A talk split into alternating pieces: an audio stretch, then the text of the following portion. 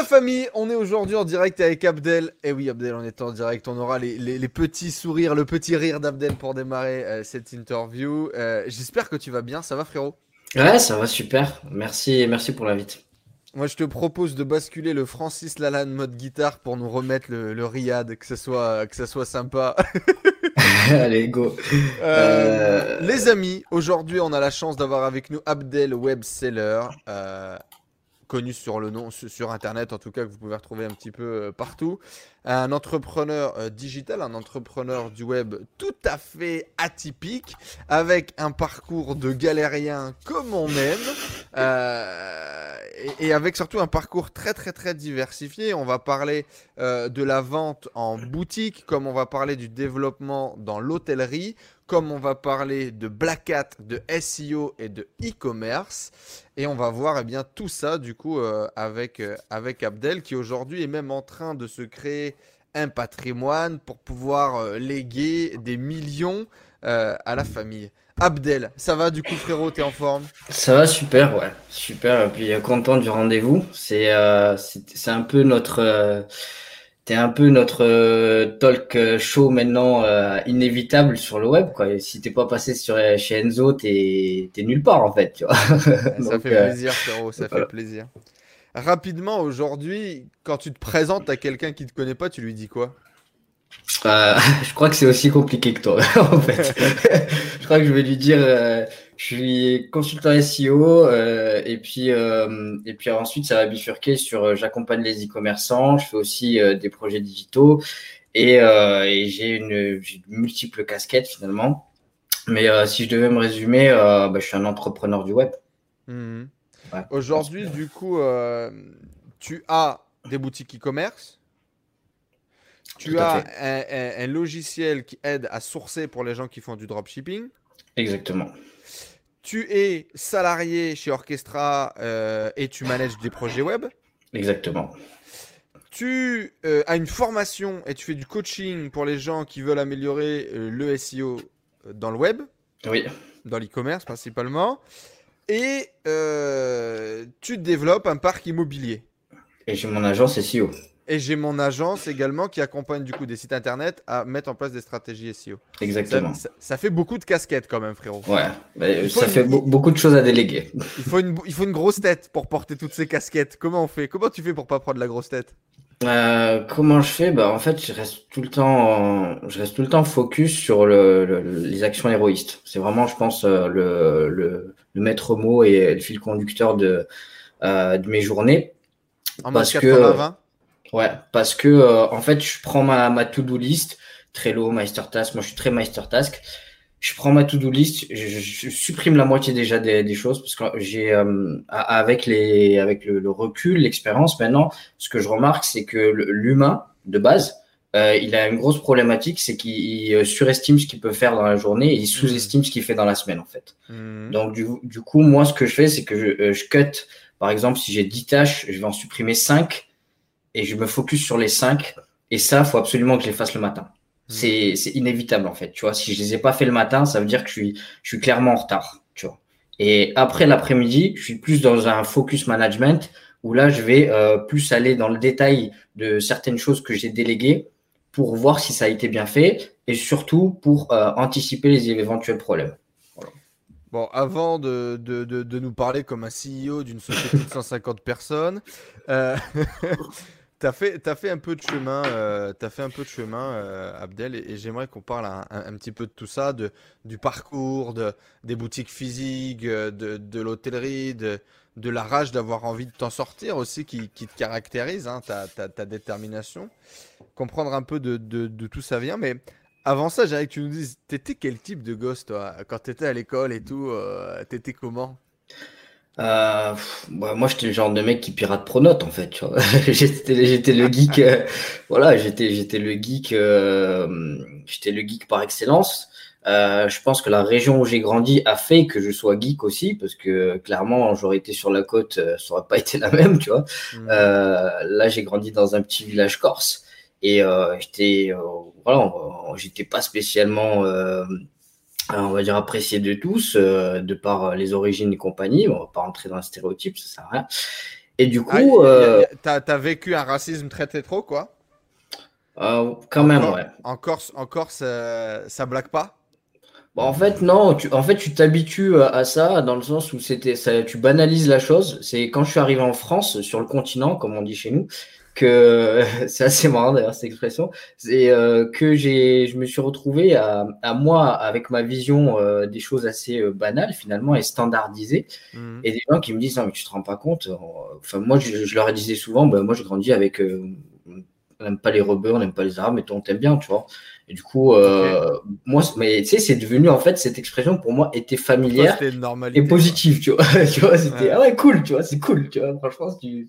et, mais j'avais pas. En fait, c'est comme si j'avais occulté la première partie de la phrase, tu vois. Et, euh, et tu fais avec en fait, tu vois. Et euh, mais après au quotidien, bah, c'est sûr que quand tu es au collège, euh, tu n'as pas spécialement de petites amies parce que euh, voilà, parce que tu n'as pas les bonnes origines.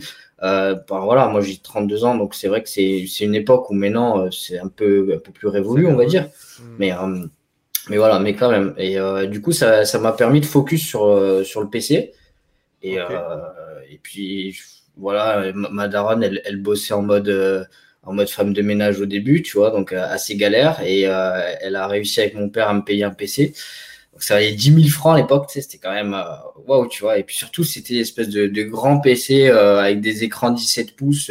L'arrière de l'écran, il fait trois fois l'avant, tu vois. c'est hyper volumineux. le cathodique. Mm. Et, et, du coup, ma mère, elle a crisé le premier jour parce que le lendemain, j'avais déjà démonté en fait la tour déjà en train de comprendre euh, pourquoi le ventilateur il était branché avec une pâte thermique sur le processeur. Euh, il me disait t'as cassé l'ordinateur. Je dis non non j'apprends, tu vois. Et, euh, et, la plus grande sagesse de mon père ce jour-là, c'était de laisse le faire. tu vois voilà. Donc ça a été, euh, ça a été assez une, marrant. Une curiosité de ouf, du coup, euh, une envie de comprendre comment les choses fonctionnent, comment ça. moi, j'ai toujours eu envie de comprendre comment ça fonctionnait. Je peux te dire, euh, euh quand, quand, quand j'achète une bagnole, j'essaie de comprendre comment ça fonctionne. Euh, en tout cas, la base même, tu vois. C'est-à-dire, moi, pour moi, il faut que je comprenne la base. Et ensuite, si vraiment ça me passionne, je vais aller dans le détail. Hmm. Voilà. Mais tu veux tout le temps comprendre les grandes mécaniques, quoi. C'est ça. C'est ça. Et, euh, et, du coup, bah, ça a été un peu le, fil conducteur finalement de, de, ma période collège, lycée. Et euh, au lycée, après, euh, je suis arrivé sur, en France, parce que j'ai habité chez ma frangine par la suite. Et du coup, j'ai habité du côté de Montpellier. Et c'était plus facile pour le coup, parce que là, j'ai découvert. Euh, moi, c'est comme si tu m'avais sorti d'Alcatraz, en fait, hein, mmh. clairement. Tu sais, je suis arrivé en France, pour moi, c'était la vida loca. Il y avait des nanas partout. au lycée, euh, t'es en mode euh, es en mode gel sur euh, avec la frange sur le côté et tu te dis bon bah je vais accoster de la nana quoi tu vois et, et, ma mère qui attendait que, que j'ai des bonnes notes tu vois bon elle attend toujours mais euh... t'étais pas, pas particulièrement bon élève du coup? Euh, non, non, non, mais par contre, j'étais très héroïste, quoi, tu vois. C'est-à-dire que si le coef de, des maths, c'était coef 4, je comprenais qu'il fallait être bon en maths, quoi, tu vois. C'était, c'était surtout ça. Donc j'ai toujours eu euh, la moyenne, en, général je tournais entre 12 et 14. Hmm. Et, euh, et puis euh, dégringolade en première, quoi. Euh, hmm. Classe de première. Euh, là, ça a été au niveau des nanas, ça j'ai step up, tu vois. Je me suis dit, bon, j'ai fait un peu de gonflette, commencé à, se dire on sort en boîte et compagnie. Et puis là, tu te dis, bon, bah, j'ai plus le time en fait. Même la semaine, il faut que je m'y consacre, quoi, tu vois. donc, donc c'était assez compliqué au lycée. Et finalement, ben, le côté geek m'a rattrapé parce que, euh, parce que j'ai essayé de comprendre comment le, finalement le, le, système des notes au lycée fonctionnait. Et euh, un, un, jour, j'ai pris un, un keylogger, ce qu'on appelle un keylogger, c'est un petit logiciel qui te permet d'enregistrer les touches de frappe sur ton, sur ton clavier. Et, euh, et j'avais, en fait, ça c'était suite au premier bouquin que j'ai lu, euh, qui était le bouquin de Kevin Mitnick non. Et euh, ouais. Je crois qu'on se l'était déjà dit d'ailleurs. Ouais, et du coup, euh, c'était euh, c'était sur Social Engineering. Et du coup, et, et, et, du coup, en fait, ce que j'ai fait, c'est que j'ai appliqué bêtement ce qu'il y avait dans le bouquin. Où clairement, je suis, je suis parti voir l'administrateur réseau du, du lycée et je lui dis Putain, mon PC il marche pas, c'est n'importe quoi. J'ai ma, mon, ma clé USB bien branchée dessus avec le logiciel qui tournait à plein régime. Et, lui, met le mot de passe. Ah ouais, lui, il avait le mot de passe, il a, il a fait le geek lui aussi et, et il s'est fait avoir quoi. Euh, Alors pour tout le monde du coup qui nous suivent, qui ne sont pas forcément de cette génération ni de cette passion, c'est Kevin Mitnick est un des, des, des, mecs qui a hacké la CIA dans les années 90, euh, si je dis pas de bêtises, euh, à l'âge de, de, de, de, 14 ans, de 16 ans. Et c'est un, un, un, mec, euh, donc un hacker informatique, euh, mais qui était très très très connu, et je vous recommande de voir son film dont j'ai plus le nom, pour effectivement expliquer que le plus gros bug en informatique, c'est ce qu'il y a entre la chaise et le clavier. Voilà, c'est l'humain. Et donc, effectivement, il y a énormément de stratégies de social engineering, donc en gros de hacker l'humain. Donc, comment récupérer euh, le mot de passe de la secrétaire, etc., etc., machin. Le film est très bien fait. Et moi, ça a été un des vrais révélateurs pour creuser sur la psychologie, tu vois. Ah, moi, c'est euh, en termes de, termes de web et de vision, même de l'humain, un peu comme toi, du coup. C'est pour ça que je pense qu'on a, pas mal d'atomes crochus, c'était le, côté euh, comment tu arrives à, déverrouiller en fait la, porte en rentrant la, la bonne clé euh, et en, finalement débloquant le, le, bon biais cognitif ou, euh, ou l'intérêt ou tu vois ou l'envie ou en tout cas un sentiment qui fait que finalement ça fait ça te fait arriver au, bout du truc. Ça te fait arriver au, résultat. Et donc du coup tu hack Pronote et tu te mets et tu te mets la moyenne. Et euh, ah, plus, ah, c'était euh, c'était la folie. Tu as 17 de moyenne, euh, toute la classe. et puis du coup, ils ont ils ont appelé les gendarmes de, du petit patelin du lycée où j'étais. Et en fait, moi, j'étais en, internat, tu sais, la semaine. Et, et, le mec qui était avec moi, voisin de chambre, il en avait un peu marre que je ramène des nanas, tu vois. Donc du coup, pour lui, c'était un peu l'aubaine de me balancer aussi, tu vois. Et et manque de peau, ils l'ont interrogé à lui, en, parce qu'il avait un peu le plus la tête de geek que moi, pour le coup. Parce que moi, quand je me suis fait un peu, euh, quand je me suis fait questionner, euh, bah, moi, je leur disais, écoutez, c'est une filière de garage. Euh, je suis là parce qu'à la base, je voulais faire, euh, je voulais faire moi des pâtisseries. Et puis mes parents, ils m'ont mis là parce qu'ils se sont dit, il va être bon élève, il fera de l'informatique, tu vois. Et puis la nana, m'a dit, bon, bah, on peut, on peut revenir voir avec la conseillère d'orientation, tout ça. Et finalement, donc, elle a squeezé totalement ce côté-là. Et, et lui m'a balancé, tu vois, il m'a jeté en pâture. Euh, et je suis passé au conseil de discipline du lycée. Et le, proviseur, je me rappelle, il me disait Ouais, euh, vous vous rendez compte ce que vous avez fait Vous avez mis en péril la sécurité de l'établissement. Je dis bah, C'est vous le premier concerné, en fait, hein, parce que vous avez embauché un débutant, quoi. Te dire, Je vous ai rendu un service dans le monde du travail en mail pour faire des analyses comme ça. Donc, euh, donc bon, ça va pas empêcher de me retrouver, me retrouver dehors. Et puis ben, là, là, la réalité, là, elle était un, peu choquante parce que pour moi, euh, quand j'étais quand j'étais au lycée, euh, je veux dire, j'ai gagné ma vie en réparant un peu des ordinateurs euh, le mhm. week-end et surtout, je vendais, euh, bah, pour, les plus anciens, je vendais des skins de Counter Strike. tu vois les les le, vraiment le first person shooter par excellence à l'époque.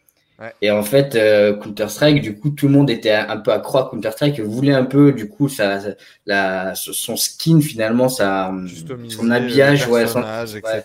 Mhm. Et, et, moi, je vendais ça, il n'y avait pas de checkout à l'époque, il y avait Allopass, quoi. Donc, euh, Allopass, ça, ça a été un, un, numéro de téléphone surtaxé qui te permettait, toi, de récupérer ta thune comme ça et, euh, et avec un code pour l'utilisateur. Donc, c'est comme ça que j'ai commencé à faire mes premières pages HTML et, euh, et, à comprendre un peu le, le biz. Et quand je me suis fait virer. à ce euh, moment-là, du coup, 17, 16, 17 Ouais, 17, 16, ouais. Et, et ma, ma mère elle me rappelle alors, tu vois, elle me dit, non, mais attends, ça fait tout village, quoi, là, qu'est-ce que tu fais, là? Donc, il euh, faut, faut aller bosser. Je dis, ok. Euh, surtout que j'étais pas, on va dire, dans un environnement familial euh, adéquat. Donc, euh, du coup, c'est ben, quoi justement l'environnement à la maison L'environnement, bah, c'est le, le beau-frère avec la frangine qui t'héberge. ils ont, ils ont un peu la pression. chez ta sœur. Ouais, ils ont un peu la pression de la famille que tu assures. Euh, et à côté de ça, ben, toi, tu es un peu redevable aussi de ça. Et tu vis chez ta sœur pour justement pouvoir venir à Montpellier parce que tes parents sont encore, c'est ça? Exactement, ouais. Et, euh, et, du coup, ce qui se passe, c'est que ben, pression pourquoi, de. Pourquoi venir en France, du coup? Pour le euh, côté, c'est plus facile pour. Ouais, bah parce que clairement, il n'y avait pas d'avenir en Corse, en fait, tu vois. Euh, en termes de lycée, c'était soit tu finis pêcheur ou chasseur, donc euh, l'un ou l'autre, tu vois. Dans tous les cas, tu votes écolo à la fin, tu vois. Et, euh, et, puis derrière, ben, dans les deux autres professions, en fait, en termes d'origine, ça colle pas. Donc, tu es obligé de soit d'aller au chantier, soit de te dire, j'ai une autre solution, je monte sur la capitale ou je fais autre chose. Et, et tout le monde, finalement, de ma génération était parti. Donc je me suis dit, il faut, faut que tu partes aussi, quoi. Et puis il y, avait aussi, il y avait aussi un peu la pression, la pression familiale du côté de ma mère qui voulait absolument que je réussisse et, euh, et pas mal de conneries. Tu seras, avocat, docteur ou ingénieur, mon fils, c'est ça? Ouais, ouais, c'est ça. Elle voulait que je... De maintenant, maintenant tu l'écoutes, enfin, t'appelles ma mère, elle dit que je suis patron d'Amazon, quoi. Tu vois, toujours pas compris le concept. Mais bon, je veux dire des jeux que du moment qu'elle comprend que je suis sur le net, c'est que c'est cool. C'est en phase, quoi. Et, d'un point de vue, euh, d'un point de vue euh, argent, travail, c'est quoi le, le, le, mindset à la maison? Est-ce qu'il y a beaucoup d'argent? Est-ce qu'il n'y a pas trop d'argent? Non, c'est. Ouais, écoute, c'est un père qui, qui, qui, se tape une, une, bouteille de, de, pastis par jour. C'est une daronne qui essaye de, de, d'élever le système, d'élever le, le, niveau de la famille et, qui tire à bras le corps tout le monde. Et, et, moi qui suis spectateur de ça, donc forcément, c'est euh, moi mon premier, le premier entrepreneur de ma vie, c'est ma, c'est ma mère, quoi, tu vois. C'est mmh. la plus grande des entrepreneuses, tu vois. C'est, euh, j'idolâtre ma mère tellement. Euh, ma mère, elle, est, elle, elle sait ni lire ni écrire. Par contre, elle voit une facture avoir le, le, logo du syndic, elle va dire putain, il faut chier, il faut encore payer le syndic, tu vois. Et elle va savoir le montant, tu vois. Pourtant, c'est ni lire ni écrire et euh, elle, euh, elle fait des trucs, euh, elle débarque demain chez toi alors que tu es à l'autre bout de la planète, quoi, tu vois. Et, alors, bien évidemment, pour ceux qui n'ont pas compris, ta mère a jamais entrepris, mais c'est la plus grosse entrepreneuse que tu connais. C'est ça, ouais. ouais. Et... Très, très belle phrase. Et elle entreprend. Pour moi, entreprendre, c'est passer à l'action dans tous hmm. les sens du terme. Donc, euh, et, puis au fur et à mesure, ma mère, euh, oui, là où elle a entrepris, c'est que de, de l'étape où elle était femme de ménage, elle a quand même commencé à gérer un restaurant au bord de la plage, euh, en étant, en étant ben, finalement d'origine maghrébine, donc pas facile en termes d'intégration. Elle a joué de ça pour justement se mettre en avant au niveau culinaire, ce qui a fait hmm. que ben, bon, là maintenant elle a la retraite, mais pendant quasiment 15 ans, elle a géré un petit restaurant euh, pendant tout l'été euh, avec finalement le, maire du village qui était son patron et qui lui faisait entièrement confiance. Et c'est moi ce qui m'a permis par la suite aussi d'avoir euh, finalement en, gérance un petit hôtel. Mais c'était euh, c'était waouh quoi, tu vois, quand je vois ma mère son, son parcours, je me dis ben en fait toi tu sais lire, écrire, compter ce que tu veux. Euh, t'es full option et tu n'y arrives pas, donc c'est un problème, tu vois. T'as pris le full option sur le BM, mais tu sais pas passer la première, frérot. Et, justement, euh, on, va y revenir un peu. Qu'est-ce qui se passe du coup Alors, après le, lycée, tu te fais virer, ça part en couille. C'est quoi les, les, les steps d'après? Comment est-ce que tu vas rentrer, te confronter au, monde du travail? Alors, on a compris déjà que tu bidouillais un peu sur Internet, tu faisais déjà un peu des allopas, que tu mettais les mains dedans, mhm. que tu avais déjà un peu ce mindset du hacker. Ce qui s'est passé en fait, c'est que euh, à un moment donné, ma famille voulait des résultats, donc moi je l'ai compris rapidement. Donc euh, mon beau-frère qui bossait euh, en, tant que responsable de rayon dans un leader price, il me dit écoute, il y a un poste d'employé de rayon si tu veux bosser, ok. donc moi, pour moi, c'était un peu la manière pour que mes parents me laissent tranquille aussi, tu vois. Donc je suis rentré finalement, je suis rentré dans, dans ce magasin-là, première réunion, enfin premier entretien d'embauche petit Tunisien, un mec qui fait 35 ans de boîte, il avait connu euh, l'ancêtre de Auchan, Mammouth à l'époque. Euh, voilà, tu vois, le mec c'est un, drogué de un drogué de la grande distrie et il me dit c'est quoi tes ambitions dans la boîte, tu vois. Moi je le vois en costard, je vois il est, il est sur il est derrière un bureau super clean et il a une armée. À ce moment-là, du coup, 17, 18, ans, 18, ans.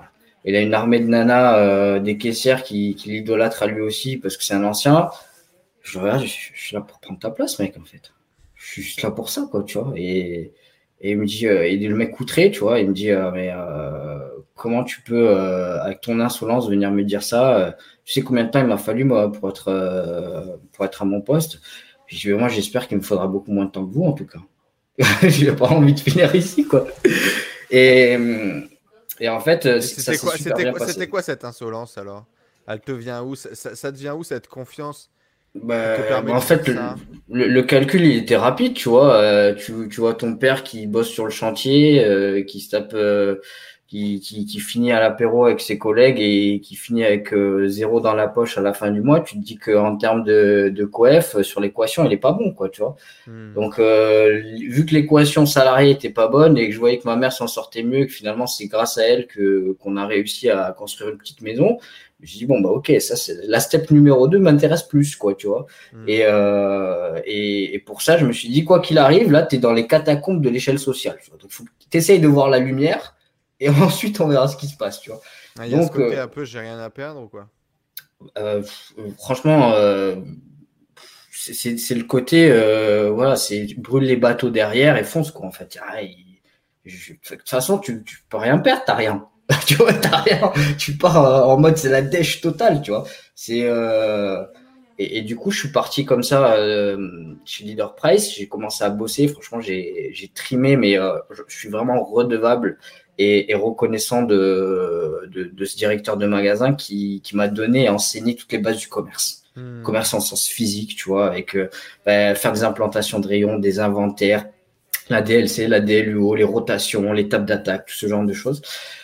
Et en fait, ce mec-là, euh, je bosse en tant qu'employé de 5h à midi, tu vois, donc euh, tous les jours euh, à fond. Et à partir de midi, j'arrive dans son bureau et je lui casse les burnes tous les jours. Je lui dis, écoute, mec, il me dit, mais t'as fini ta journée Je lui dis, non, mais ouais, ma journée d'employé, maintenant, ma journée de responsable, elle commence, tu vas reprendre le métier, tu vois. Et je dis tellement insolent où je voulais, en fait, je voulais hacker l'échelle sociale, tu vois. Donc, je me suis dit, il faut. Quel est le, quel est le facteur? Bah, C'est le facteur temps, en fait. C'est quoi la fast lane, quoi? Comment est-ce que je fais pour m'asseoir à ta place, quoi? Et du coup, ce qui s'est passé, c'est qu'un jour, j'ai une nana qui était en accident de travail, qui était responsable de rayon. Je l'ai remplacée. Et puis, il m'a, donné un, un Tucson, c'est un, un, mini, euh, un mini PC, une, une, sorte de pocket PC qui te permet de, de passer tes commandes. Mmh. Et il me dit, euh, tu as 35 000 euros de marchandises à commander lundi matin, euh, donc te rate pas, sinon tu es dehors. Tu vois. Mais, la grosse pression, tu vois. Le samedi, je vais à la, à la boutique du coin, à la librairie du coin, j'achète le commerce pour les nuls. Tu vois et je cherche la, je cherche le chapitre comment passer des commandes tu vois, Et, et, je tombe sur un mec en fait qui justement qui est pour le coup ce, ce bouquin. Autant d'autres bouquins sont super nuls celui-là il était top. Et, je comprends rapidement en fait qu'il faut vraiment focus sur la rotation des produits et sur les, les et sur les produits winners euh, du magasin. Hmm. Donc je passe ma commande.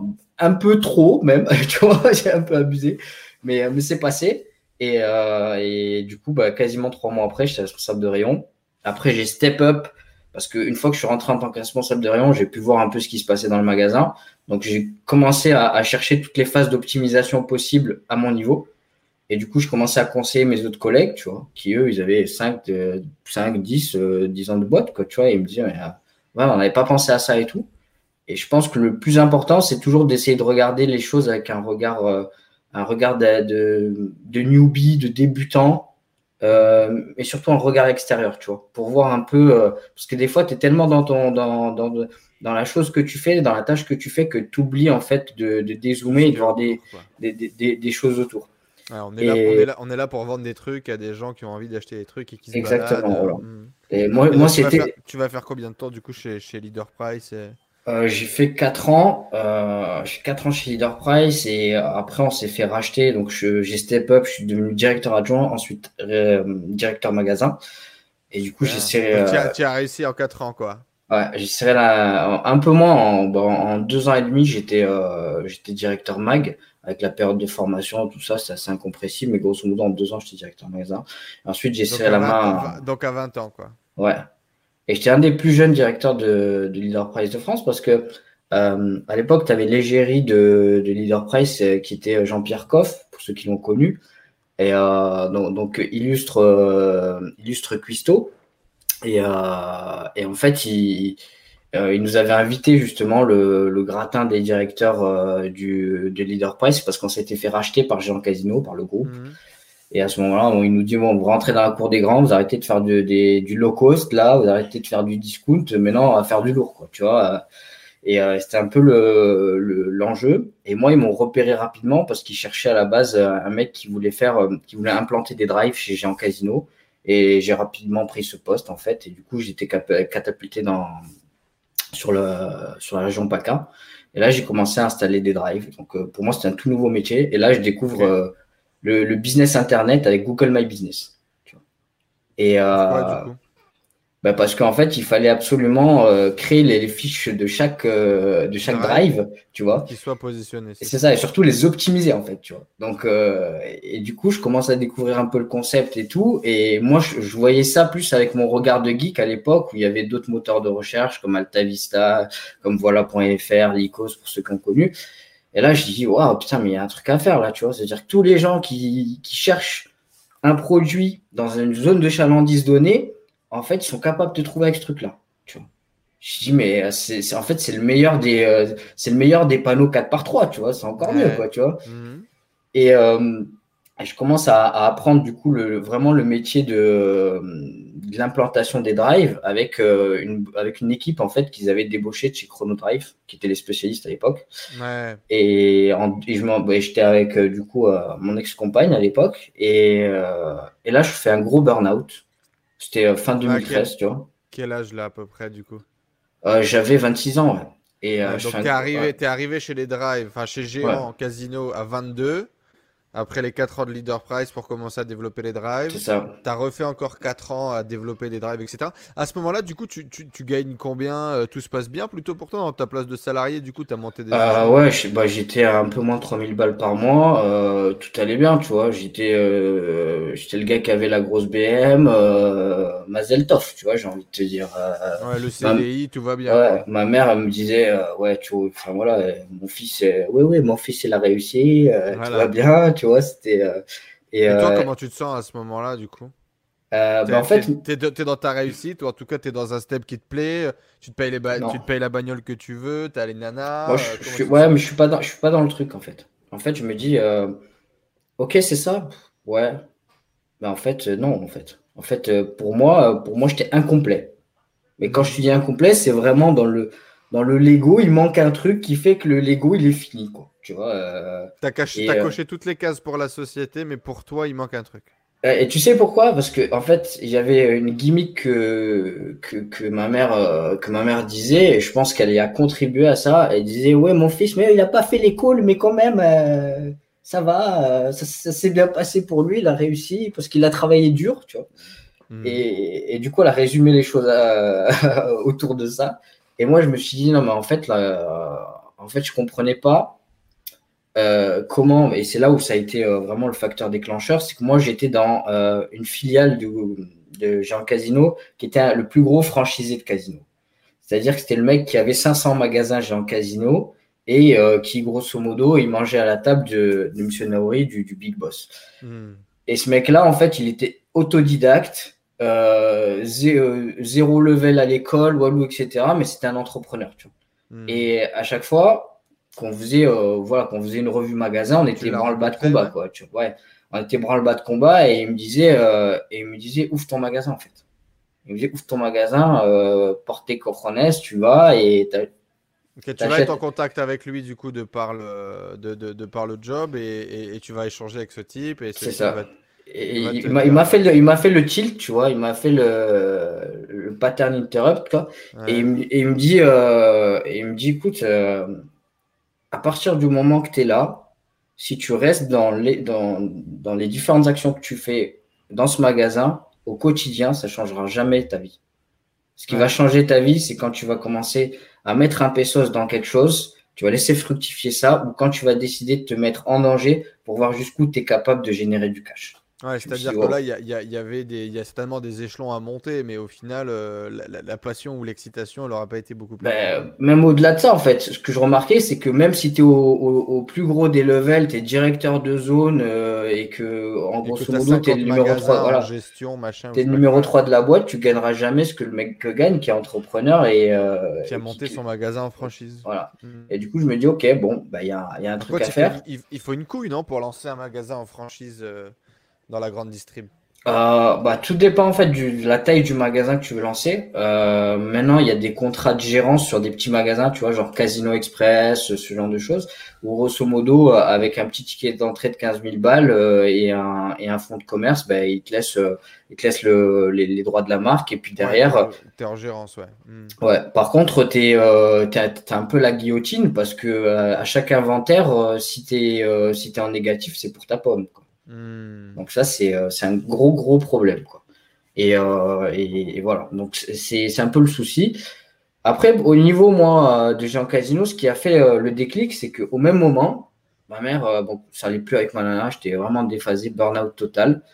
Et après qu'il m'ait dit ça, et, et, et, je dis à, mon ex-nana, il faut que je me barre, en fait.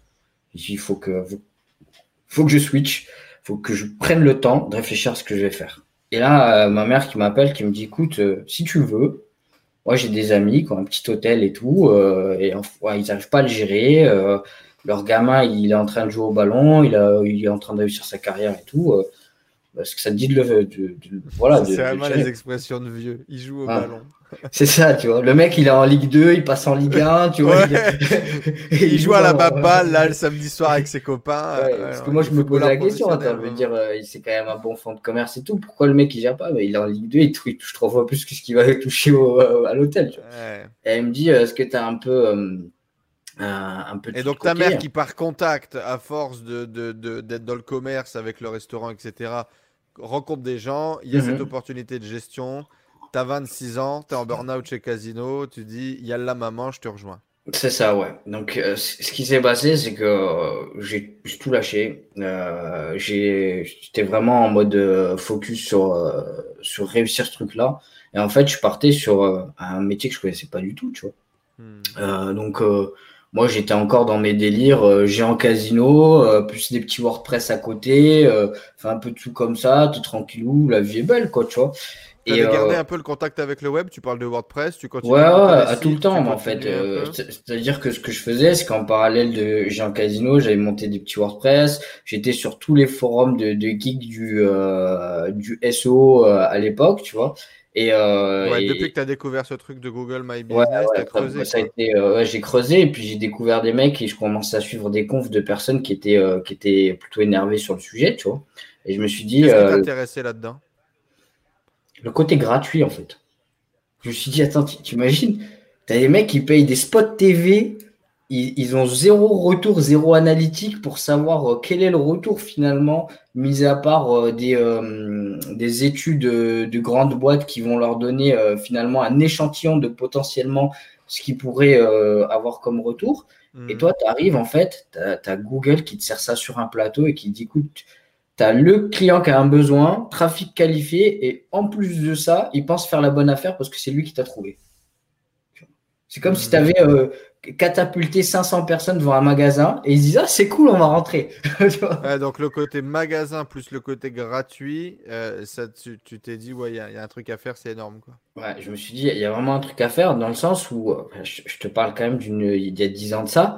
Euh, Google My Business, c'était le Far West, tu vois. Euh, tu mettais le mot-clé à la le mot-clé que tu visais, en fait, à la place du nom euh, du magasin. Et puis, tu rentrais sur toutes les, tous les mots-clés qui étaient inhérents à ça, tu vois. Et tu avais juste à te mettre quelques avis et tout. C'était, voilà. Bref. Et en fait, ce qui m'a fait tilt, c'est quand je suis arrivé dans le business de l'hôtellerie. Donc, tu bah, retournes en Corse, tu quittes ta soeur, tu quittes ta gonzesse, tu rentres, ah, je, rentres chez maman. Et, tu vas pour ce projet de, de gérance. Elle va bosser avec toi Vous allez être à deux à travailler sur ce projet d'hôtel ou? Euh, Ouais, elle, va, elle va vachement m'aider en fait parce que elle, elle, était, dans, elle était dans le côté euh, petit sous, euh, je compte le moindre centime et je suis, je suis carré sur ça, tu vois. Mhm. Et, et, moi j'étais moi j'étais en mode je, vais, je vais te faire le Hilton, tu vois. je, vais je vais refaire le truc. On parle, on parle d'un business qui générait 200K à l'époque à l'année. Et euh, en, l'espace de 4 ans, un peu plus de 4 ans, on est arrivé à plus de 550 cas. Euh, et en fait, moi, ce qui a fait que, et vraiment, ça a été aussi un coup de chance pour le coup, c'est que je connaissais pas le métier, mais je connaissais Google à ce moment-là. Donc, du coup, pour moi, euh, pour moi, le mec, quand il est arrivé, déjà, il, ne savait même pas ce que c'était Booking, tu vois. Je suis rentré dans l'hôtel, il était avec un stylo, un papier un calepin et il notait les, les, résas du jour, tu vois, et au téléphone, tu vois.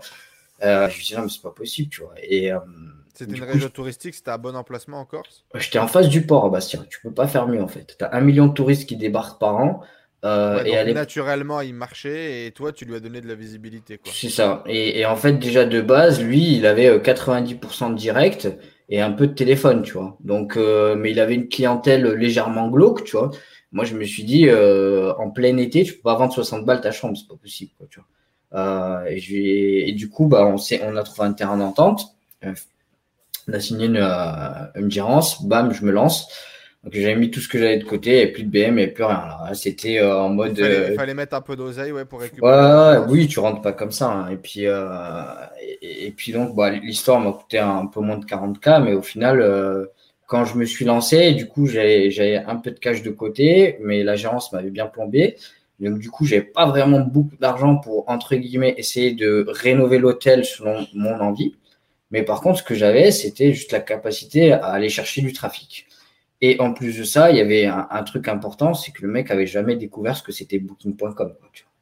Tu n'avais pas du tout utilisé les plateformes. Il n'y avait aucune, aucun OTA, Online Travel Agency. Tu vois. Il n'y avait pas d'Expedia, de Booking, euh, pour ceux qui connaissent, euh, Trivago, il n'y avait pas de. Euh, tu vas pouvoir creuser et implémenter tes stratégies. ou là, j'ai fait le geek. Mettre en pratique le, le, le, SEO et puis utiliser tous les OTA pour t'envoyer un maximum de trafic en fait, il y avait deux choses qui étaient intéressantes dans, finalement dans cette aventure. C'est que je me suis retrouvé avec une région où en fait, il n'y avait pas le groupe Accor. pas d'hôtel Ibis, pas d'hôtel F1, pas euh, deux Best Western franchisés. Euh, et, en fait, c'est open bar. Pourquoi? Parce que toi, quand tu es, francophone ou tu es touriste de base, tu sais pas que le groupe Accor, il n'est pas là. Donc les gens, qu'est-ce qu'ils font? Ils tapent Hôtel Ibis Bastia, Hôtel Ibis Corse, et moi, je ranquais comme un porc sur toutes ces requêtes tu vois. J'avais placé le, j'avais fait un, mini WordPress et, puis j'avais fait vraiment euh, deux rédacs malgaches et puis tous les jours on bossait sur euh, créer des contenus de page où on était là avec des requêtes et on cherchait des requêtes liées au groupe Accord. Pourquoi? Parce que moi ce qui m'intéressait finalement c'est que ben, le mec quand il arrive euh, dans mon hôtel il a l'équivalent de ce qu'il recherchait finalement sur internet et finalement derrière sa requête. Et on a, on a clairement tout fracassé sur Bastia à l'époque comme ça. Et euh, tu, devais, tu, devais, revendre du trafic à la fin. Tu avais combien de chambres? Avais même alors, euh, alors moi, on était passé d'un contingent de 21 à 27. Et en fait, ce qui s'est passé, c'est que du coup, euh, très vite, je me suis lié d'amitié avec un, un, couple finalement d'hôteliers qui eux, des ouais, qui, qui, eux étaient, qui eux étaient devenus vraiment des amis. Donc du coup, on s'échangeait vraiment les raisins en fonction. Et moi, en fait, là où j'ai vu, où j'ai vu le KPI qui a été le game changer, c'était quoi? C'était le fait que euh, on vendait que des chambres doubles. Et on a commencé, j'ai commencé à créer des chambres familiales. Tu vois. J'ai rajouté un lit. Ma mère, elle me dit ouais. Ma mère était un peu en mode, elle croyait que c'était l'hôtel à Marrakech, tu vois. Donc il faut quatre lits, euh, le lit d'appoint, le truc et tout. Elle croyait qu'il y avait des mecs qui venaient euh, carrément en caravane marquer, tu vois. Et je me suis dit, mais non, mais maman, c'est juste des, des, couples avec un enfant ou deux, quoi, tu vois. Donc, on a fait des grandes chambres, tu vois, donc 4 et 5. Et, et ça, ça a cartonné parce que finalement, on a fait x2 euh, sur le, panier moyen hôtelier, on l'appelait comme ça. Mhm.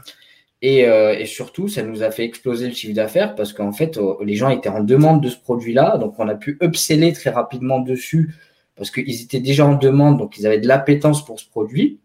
Et en fait, ce qu'ils voulaient, c'était carrément un package, tu vois. Parce que le mec, quand, il arrive à Bastia, bon, il sait pas trop quoi faire, tu vois. Il sait qu'il faut qu'il descende voir les, les plages du côté de Porto Vecchio, tout ça. Et moi, ce que je, ce que j'ai cherché à faire, c'était euh, faire, rester finalement le, faire de la rétention et retenir le client dans le, dans l'hôtel. Donc, on a, j'ai tout testé, hein, soirée salsa, DJ, euh, la paella, ce que tu veux, les chants corse, euh, le mec qui vient avec la main sur le creux de l'oreille, la totale. À la fin, ce qui a marché, c'était un truc tout con qui était juste en bas de l'hôtel, mais vraiment, c'était le, le, désespoir, j'y croyais plus, tu vois. C'était le, club de plongée du coin. Quoi. Hmm. Et en fait, le club de plongée du coin, euh, c'était, on faisait euh, deux nuitées plus euh, du coup le, la, découverte, le baptême de plongée. Et en fait, ce que j'avais zappé moi dans l'histoire, c'est que quand tu reviens de la plongée, tu es ensuqué. Ouais. es chaos technique, tu vois, t'as qu'une envie de dormir. Tu prends le petit déj le lendemain, tu, c'est le plus beau souvenir que tu as de l'hôtel, tu vois, et, et, tu mets des super notes sur Booking. Quoi. Et, ça, ça, ça, ça, fait vraiment cartonner pour le coup. Tu as vendu euh, des packages, en fait, tu as vendu ton produit euh, en allant chercher du trafic là-dessus. Et, donc, du coup, vous allez réussir pratiquement à faire x3 sur le chiffre d'affaires euh, en, en, 4 ans. grâce à ça. Quoi. Et il y avait ça, et, surtout, on avait un service à la marocaine, en fait. Tu vois.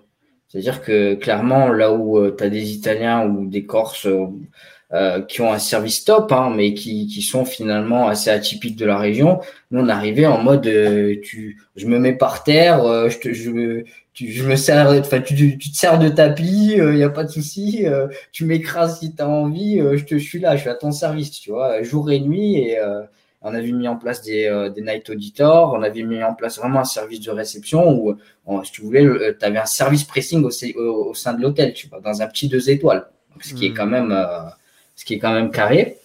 Et là où, en fait, j'ai euh, commencé euh, à m'ennuyer, c'était vraiment la troisième année, où là, je me suis dit, euh, c'était entre le, la deuxième et troisième année exactement. Et là, en, 2015, début 2016, je me dis, ce qu'il va falloir que je fasse, c'est que je me remette encore, encore plus focus sur le web, mais avec vraiment du business full web. Tu vois. Ouais, là, tu as, vu le potentiel du truc, tu as vu que ça pouvait générer de l'argent, tu commences à prendre confiance en tes compétences et tu te dis. Et je me remets dedans. et je me remets dedans, mais. à ce moment-là, du coup, tes 40 000 euros investis euh, où tu vends la BM pour investir dans le resto, est-ce que tu as pu gagner de l'argent avec cet hôtel? Est-ce que tu t'es renfloué? On était, on était refait. Non, on était, on était déjà refait. Et puis, euh, entre-temps, ben, je m'étais marié. Euh, et puis, et puis ma compagne m'a rejoint du coup dans, dans cette aventure-là, donc ce qui a été énorme en fait pour moi parce qu'elle a, elle a, su, euh, elle, a, su vraiment euh, aussi gérer, le, gérer le, la boutique quand je n'étais pas là. Hmm. Et à partir du moment qu'elle était là pour me seconder, euh, moi, je, clairement, je commençais à m'emmerder. Et je me suis dit, parce que j'arrivais finalement à la vitesse de croisière de l'hôtel. Je n'étais plus en croissance x2, enfin deux chiffres. C'était vraiment c'était problématique. Quoi. je me dis, qu'est-ce que je vais faire? Et un jour, je vais chercher, du coup, mon, mon petit neveu à l'école. Je passe devant un local totalement vide, à louer J'appelle le mec, je savais même pas ce que j'allais mettre dedans. Je dis ok, je te prends ton local, bam, voilà. Et, euh, je passe. Euh, et ce jour-là, en fait, je fais, je casse mon iPhone. Tu vois. Je casse mon iPhone. Je dis merde, putain. Et je vais chez un pote. Il me dit c'est 150 balles. What? Il dit what?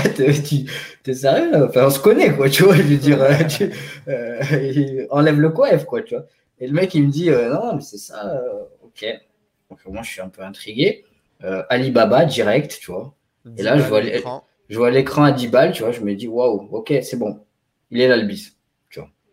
Donc, j'ouvre euh, la, boutique deux mois et demi après. Euh, je fais, les, je fais le, tous les travaux avec mon père. Donc, enseigne, on met du placo partout, des spots, on fait vraiment les trucs à l'américaine, tu vois. On appelle ça Webphonia parce que je me suis dit en fait ce que je vais faire c'est que je vais revendre des, des, écrans pour les réparateurs corses qui eux ils se font ils se font un peu matraquer par euh, les revendeurs d'Aubervilliers et, et, tout le secteur parisien. Et moi je vais je vais euh, éliminer un concurrent enfin je vais éliminer un intermédiaire tu vas faire et du venir direct de euh, Chine. ouais je vais faire du direct de Chine. Donc euh, moi j'avais pas peur de ça en fait clairement parce que quand j'étais à l'hôtel c'était vraiment là où j'ai commencé à beaucoup beaucoup importer tu vois. et du coup ce qui se passe c'est que en fait très vite je, me rends compte d'une chose, c'est que ouais, ok, tu as une boutique, mais c'est pas réparé d'iPhone en fait. il, est là, il est là le problème, tu vois. Donc tu dis ouais, ok, tu répares un PC, mais un iPhone, c'est encore un autre game, tu vois, tu es encore dans, dans, autre chose. Donc je me dis ok, bah qu'est-ce que je vais faire? Donc là, je me mets derrière le comptoir du, du magasin je surélève le, le comptoir. Donc le, le concept du magasin, c'est de vendre des pièces de téléphone, notamment des écrans d'iPhone, et de réparer les iPhones. Mais tu te rends compte que tu sais pas réparer d'iPhone. C'est ça. Donc euh... et, tu t'es pas dit au moment où tu montes le business, as... non. Tu t'es pas dit je vais prendre quelqu'un. Non. Non. en fait, ouais, c'était dans la checklist. Je me suis dit ouais, faudra, faudra quand même penser à, à savoir réparer, tu vois. Et, et du coup, en fait, le premier jour euh, le premier jour, je me disais, ouais, quand même, euh, il y a un petit blême parce que je sais pas réparer un iPhone. Et tu as une première nana qui rentre dans le magasin. Et en fait, comme je t'ai dit, ouais, j'avais surélevé le comptoir. J'avais mis deux écrans dans le, dans le comptoir. Donc les gens, en fait, ils me voyaient, mais ils voyaient pas que j'avais deux écrans dans le comptoir. Où moi, j'étais sur des tutos sur le web en train de voir comment il fallait réparer l'iPhone, tu vois. Donc j'avais, j'avais, euh, j'étais sur YouTube et en même temps, bon, j'avais toutes les pièces. Et puis j'étais en train d'essayer de réparer. La nana, elle me dit bon, je reviens dans une heure. Bah, t'es fou, une heure, c'est le, temps d'assimilation, euh, de checker si tout est OK, etc. Tu vois. Et attends, faut pas casser le premier écran, ni le deuxième. c'est une merde. alors, c'était une galère, tu vois. Mais du coup, ce qui s'est passé, euh, et ce qui m'a sauvé, en fait, c'est que je me suis dit, OK, comment tu vas faire le, le, le, truc? Et on était en plein mois de septembre, keynote de keynote de Apple. En fait, il y a un truc qui m'a fait tilter, c'est que les mecs, tu vois, euh, quand ils sont en mode keynote, c'est-à-dire qu'ils présentent un produit et tout, ils vont euh, vraiment surévaluer la capacité du produit qu'il est en train de te, de, te, montrer. Ils vont le brander à mort pour justement te donner l'envie d'acheter. Ben, c'est un peu le truc. Et en même temps, il y a, il y a un parterre finalement de, de journalistes. Et, et l'objectif, c'est bien entendu ben, de te faire mousser tout ça. Hmm. Et je me suis dit, mais comment moi dans mon business, je vais faire mousser finalement le fait que je suis le meilleur réparateur alors que je connais Web? Qu'est-ce que je fais? Tu te mets à creuser le marketing, quoi, en gros. Tu te mets à C'est ça. Et, là, je, là, je fais vraiment du, marketing en mode de en, mode quand même euh, customer euh, centric, tu vois, vraiment le, client au milieu. Et je me dis, c'est quoi le besoin du client? Le besoin du client, c'est que son téléphone soit réparé, qu'il soit content, qu'il ne revienne pas dans six mois avec son téléphone euh, complètement éclaté ou avec finalement un effet de bord suite à la réparation. Là, je mets une blouse, j'achète une blouse, mode infirmier. et, en fait, ce, jour-là, donc la nana, elle me dit, comment ça se fait que dans une heure, mon téléphone sera toujours pas réparé? Avec insolence, toujours, je lui dis non, mais euh, vous n'êtes pas chez des, gugus là. Nous, on est des professionnels. Nous, il nous faut minimum 24 heures pour auditer le téléphone et voir que tout est OK en fait. OK. tu vois, elle, elle, est OK, elle, est OK avec ça. Elle me dit, ah d'accord, c'est super, vous me rassurez et tout. Donc là, ouf, tu vois, premier téléphone réparé, tu vois, mais nickel et tout. Euh, et la, la, semaine suivante, donc j'ai eu des casseroles, hein, forcément, parce qu'à un moment donné, tu veux pas réparer un téléphone, n'est pas cassé, c'est pas possible, tu vois. Donc je casse le premier, le deuxième, le troisième. Ça me coûte des ronds. Je rachète des téléphones, cash, tu vois. Je dis, ah, pas de souci, on vous rembourse. Tu vois, l'objectif, c'était euh, zéro avis négatif. Tu vois. Et à un moment donné, tu vois, ma femme, elle me dit, m'arrête de te, de, de fracasser le cerveau. Euh, il faut vraiment que tu fasses quelque chose, tu vois. Donc je vais sur le bon coin, j'achète un lot de téléphones cassés. Et là, pendant un mois, je suis au charbon en train de réparer des téléphones. Et tous les téléphones qui arrivent au magasin, je les envoie chez un collègue où je perds de l'argent. Hein. C'est-à-dire, il y a zéro rentrée. le, le, chiffre d'affaires du magasin, il est, euh, il est à moins 10, tu vois. Il n'est pas à 10, il est à moins 10. Au bout d'un mois, là, je me fracasse vraiment le cerveau à comprendre. Et je suis tombé quand même sur un pote qui, lui, avait un magasin de téléphonie à Bastia, qui m'a vraiment aidé pour le coup. Et, euh, et au bout d'un mois, il me dit C'est bon, t'es un killer. Ça y est. iPhone 5S, 5C, 6 minutes. Tu l'as Ok. Tu changeais l'écran, quoi. Ouais. Matin à l'hôtel, après-midi au magasin. Et ma femme, matin au magasin, après-midi à l'hôtel. Tu vois. Et comme ça, on était tranquille, on se voyait pas, c'était cool, on avait des trucs à se raconter le soir. Et quasiment. du coup, tu vas positionner la boutique sur Google, etc. Pareil, tu vas réussir à attirer même, Même délire. Et en fait, je me rends compte que le cash, il n'est pas dans réparer des téléphones parce que la chose que j'avais oubliée, c'est qu'il y a que. Ouais, il y a ça, mais il y a que 30 000 habitants à Bastia. Il y avait hmm. déjà 10 réparateurs, tu vois, ah qui faisaient moins cher que moi, tu vois. Et même si moi j'étais euh, docteur Raoul euh, du téléphone, c'était pas possible en fait, tu vois. C'était. Euh, et du coup, je me dis, bon, ok, bah, il y a un truc à faire. Il va falloir que je revende des, tout ce que j'ai, parce que moi j'avais surstocké à mort, sur Internet, et surtout que je revende à ces mecs-là. Et du coup, j'ai commencé à faire du semi-gros à vendre des téléphones par lot de 10 directement à l'ensemble de, de ces boutiques-là. J'ai pris un petit jeune, un apprenti où je l'ai appris à réparer. Ça, c'était pour garder finalement le, la, la base, euh, l'activité de, de, la boutique.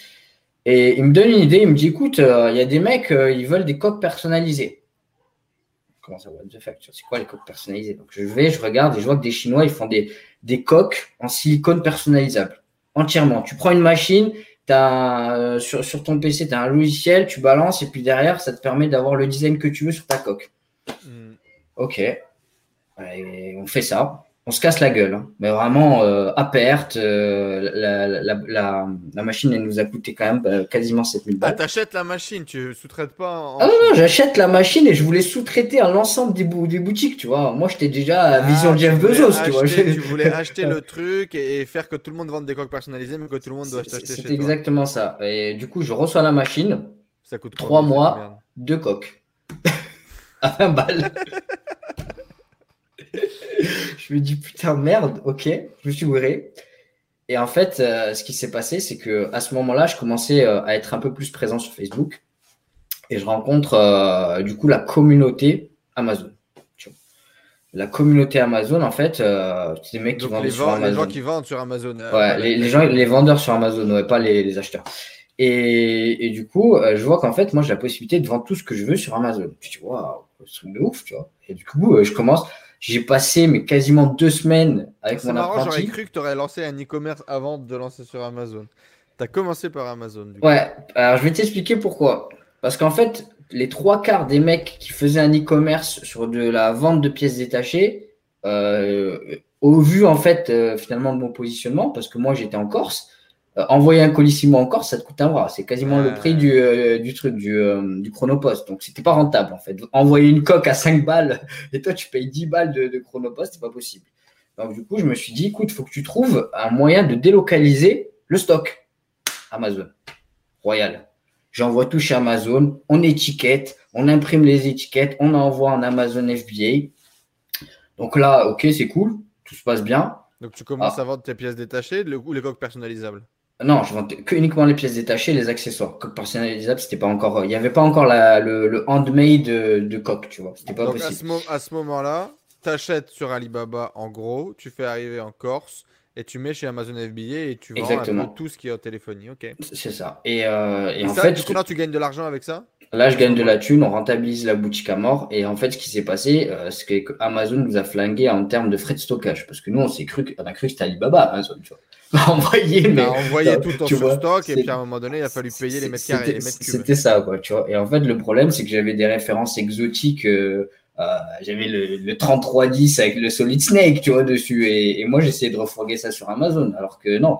Donc, du coup, loi de Pareto, je commence à, à renvoyer. déjà, j'envoie la destruction, mais alors ça, ça m'a fait mal au cœur. J'ai envoyé quasiment 40% du stock à l'époque en destruction, tu vois. Parce que ça me coûtait plus cher en fait que, que des vendre, tu vois. Euh, c'est pas possible. Et je me focalise sur les références qui marchent. Donc là, toutes tes références un peu exotiques que tu avais achetées en te disant il faut ça, on sait jamais, s'il y a genre random qui rentre dans la boutique. Euh, Exactement. Euh, tu voulais tout avoir et donc tu finis par détruire ton stock quand même. Ouais, je détruis le stock parce qu'en fait, ce qu'il faut savoir, c'est que ça te coûte des ronds de ramener de, re, ah, réexpédier chez toi. voilà.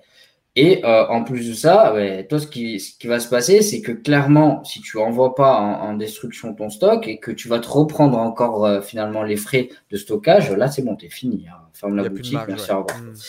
Ce que j'ai fait, j'ai regardé toutes les références. Je commençais à, à, vraiment avoir très peu de références sur Amazon, mais uniquement des trucs qui fonctionnaient.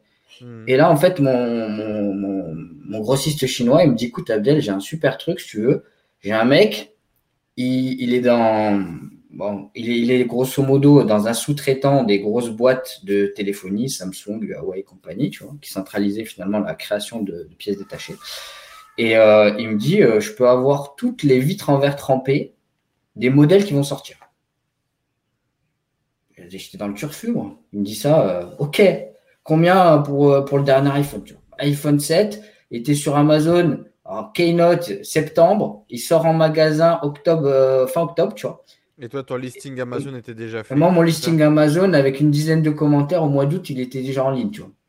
avec, euh, avec, tu vois, avec le juste, on avait déjà vu la vitre en verre trempé parce que lui, il lui envoyé les gabarits, il faisait faire les vitres en verre trempé.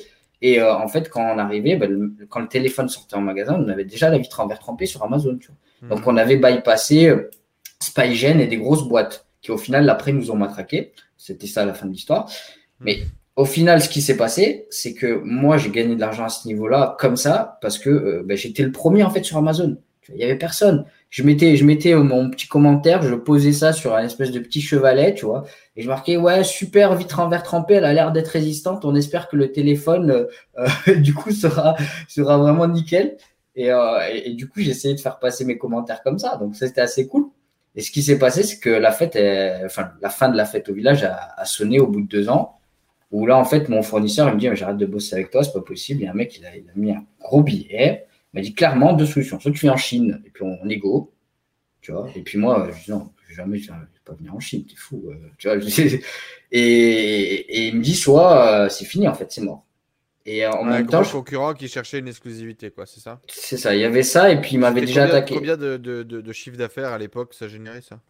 Euh, Là, on faisait du 25, entre 25, alors pour les plus gros mois, on, a fait jusqu'à 36 par mois. 36 000 euros de, chiffre d'affaires par mois. Je te, je te donne en, sur, sur des références Samsung. beaucoup plus intéressant, j'imagine que.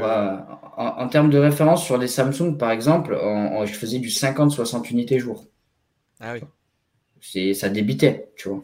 Et puis c'était, euh, en fait, c'était assez euh, impressionnant parce que les gens étaient en demande et puis toi, tu passais ton temps euh, que sur le SAV Amazon, en fait. C'est-à-dire la boutique, on avait zappé. Parce que, du coup, Amazon, tu n'utilises quasiment pas ou très peu toutes tes compétences que tu as appris en, SEO. Si. Ah, mais si, parce que j'ai, pour le coup, il a fallu euh, faire ranker les, les, fiches produits. J'ai découvert ce que c'était le SEO sur Amazon qui se rapproche très fortement du SEO de Google. Mais ce qui a été marrant euh, finalement sur Amazon, c'était la manière dont tu l'insolence que tu as à ranker assez rapidement quand tu as optimisé ta fiche produit. Et, euh, et ça, ça m'a servi après, tu vois. Et du coup, la fin de, fin de la partie, c'est quand euh, j'ai commencé à recevoir mes, mes premiers cas de garantie à Z. Garantie à Z, c'est grosso modo quand le, client se plaint à Amazon et dit bah voilà, moi je vais être remboursé, c'est pas le bon produit. Et en fait, sur Amazon, sur un, espace de une plage de 60 jours, tu as ce qu'on appelle l'ODR. Donc, c'est ton taux euh, de, de commande défectueuse, l'order defective rate. Ton taux de commande défectueuse euh, doit, doit pas dépasser. Doit pas dépasser euh... ouais. Et en fait, moi, je, moi c'était abusé, tu vois, ils m'ont shooté le compte. Et en plus de ça, derrière, j'ai eu une, une truc, j'ai eu une plainte pour, euh, ben, en fait, c'est même pas, c'était pas de la contrefaçon, tu vois, parce qu'en somme, nous, les produits n'existaient pas euh, à la base, donc finalement, on les a un peu créés et vendus sur Internet. Mais c'est que eux, derrière, dès qu'ils ont vu que nous, on, on arrivait en plein mois d'octobre avec 60 commentaires et le produit, il se vendait à 150-200 unités jour sur des, euh, sur des grosses références, ils se sont dit non, il faut les shooter, c'est pas possible. Donc on s'est fait dégager. Moi, euh, j'ai stoppé Amazon à ce moment-là. J'ai voulu reprendre différemment, tu vois, en me disant, il va falloir que je crée une marque, etc. Ouais, donc il y avait un peu ce côté black hat quand même. C'est-à-dire, tu faisais les trucs dans les règles, mais en même temps, tu jouais un peu avec les règles. Oh, oui, clairement. Ah oui, oui, non, mais moi, j'étais, euh, OK, Amazon, c'est la loi Non, OK, pas en fait. tu vois, c'était, il, fallait, euh, il fallait bypasser le truc. Et ce qui a été intéressant, ça a été vraiment, ce moment-là, je découvre le dropshipping, tu vois je découvre le dropshipping et je découvre un, mec qui s'appelle Frédéric Zibet, avec le mhm. poteau qu'on salue. Et, euh, et, lui, ça a été le game changer en fait. 2018 à peu près là? Non, c'était avant. Euh, déjà, j'avais. Euh, c'était entre. ouais, milieu 2016. Milieu 2016. Même un peu avant, mais avant, je le connaissais par le biais. Je, je, le voyais en fait parler sur des forums de SEO, mais il s'appelait Investir en slip. Et j'avais pas fait le rapprochement avec mon salaire en slip plus tard. Tu vois, C'est qui me l'avait dit. Et, euh, et, du coup, ce qui se passe, c'est qu'en fait, le mec il me présente un business model, tu vois, et, euh, et en mode, euh, tu, tu, crées une boutique, et puis tu as juste à la faire ranker sur Google et tu n'as plus de stock. Et moi, c'était ma principale problématique, le stock, tu vois. Tu vois. C'est un rêve pour toi quand tu découvres ça, du coup. Je dis, c'est open bar, en fait. Je dis, c'est bon, j'ai 50 boutiques, euh, je mets des malgaches partout, et puis on scale, tu vois. Et, euh, et, du coup, en fait, je me suis lancé assez rapidement sur ce, biz model. Et je voyais un peu, euh, c'était assez marrant parce que c'était le, le, seul qui parlait finalement de la vision Google et tous les autres que je voyais sur Internet. J'étais assez addict à voir un peu ce qui se passait sur Internet, parler de Facebook Ads. Il disait à l'époque, tu sais, c'était la stratégie 5 euros, euh, testing, euh, tu vois, faites au village, euh, et puis, puis les gens achètent, tu vois. Et moi, par rapport finalement à toute mon expérience commerce que j'avais, j'ai transposé ça à l'e-commerce, mais je me suis rendu compte, j'ai dit, mais c'est à quel moment vous mettez le client, en fait, euh, au milieu de la table, tu vois, et dites, c'est quoi, c'est quoi ton besoin, en fait? Non, là, c'est on te refourgue un produit, T'es content, t'es pas content, c'est pas grave. Il met 60 jours à venir de Chine. Le truc, c'est un paquet jaune euh, avec 50 euh, rouleaux de scotch, 50 euh, de scotch, tu vois. Et tu as l'impression que tu as une bombe qui est arrivée, tu vois. Et, et, tu te dis, waouh, ah ouais, tu n'as même pas pensé à ton produit, tu vois. Et, et du coup, ce qui s'est passé, c'est que moi, je commence ma vision niche, tu vois, et je me lance dans le secteur de la pêche. Tu vois. Je me lance dans le secteur de la pêche. Et euh, je commence à faire une petite boutique en parallèle. Et ce qui s'est passé, c'est que je rencontre un mec qui, lui, était accro de Facebook Ads. Tu vois. Il s'appelle Arthur Rivière. Et, euh, et du coup, avec Arthur, en fait, on lance notre première boutique dropshipping en mode, euh, c'est-à-dire drop euh, finalement de Chine, mais avec une vision un peu plus quali, tu vois. On était là, on commençait à, euh, tu vois, moi, je le faisais halluciner parce que j'appelais les clients, en fait. Je mais qu'est-ce que tu mhm. fais? J'appelle les clients, mec. Faut... Attends, il a abandonné le panier. Euh... Toi, t'étais habitué, quoi, avec une boutique physique, ah oui, avec l'hôtel, avec la boutique. Moi, moi, je lui ai apporté, euh, je lui ai apporté tout, euh, tout le, le savoir-faire euh, commerce et le management. Et euh, avec cette boutique-là, on est arrivé à 160K. Et on rigole parce que, ouais, non, on était sur six mois, on est arrivé à 160K. Et on se calait. C'était assez facile, hein, franchement, le truc qui était open bar. Tu en 2017, euh, ouais. Et on, vendait que des accessoires de pêche. Donc, tu vois, vraiment le truc à 5-6 balles, tu vois. Euh, et donc là, déjà à ce moment-là, du coup, comme tu avais déjà des contacts à l'époque avec la Chine, tu as un bon fournisseur, tu essaies de faire les choses bien, etc. quand même. Ouais, on est, alors euh, en plus de ça, au niveau SAV, royal.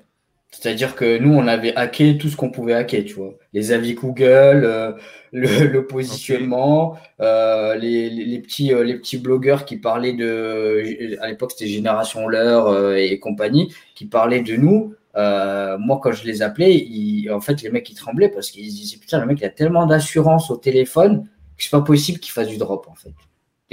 tu vois, il n'y avait pas une corrélation entre les deux. Tu as transposé un peu cette confiance slash impertinence que tu avais euh, en appelant effectivement des gens du web qui n'ont pas forcément l'habitude d'être appelés, en disant ouais voilà je veux un article sur votre truc, j'ai un machin. Et, ouais et, puis euh, et puis surtout c'était j'étais toujours en, parce que pour moi en fait c'était évident dans le sens où ma vision à moi du drop et jusqu'à maintenant c'est celle-là c'est le win-win tu vois et j'étais là je me suis dit ben ouais vous, vous êtes gagnant dans le sens où on va vous apporter aussi de la visibilité et euh, potentiellement, dans nos newsletters, on peut, on peut parler de vous. Et puis demain, si vous êtes amené à, à mettre d'autres articles sur votre site internet, on, on, en parlera.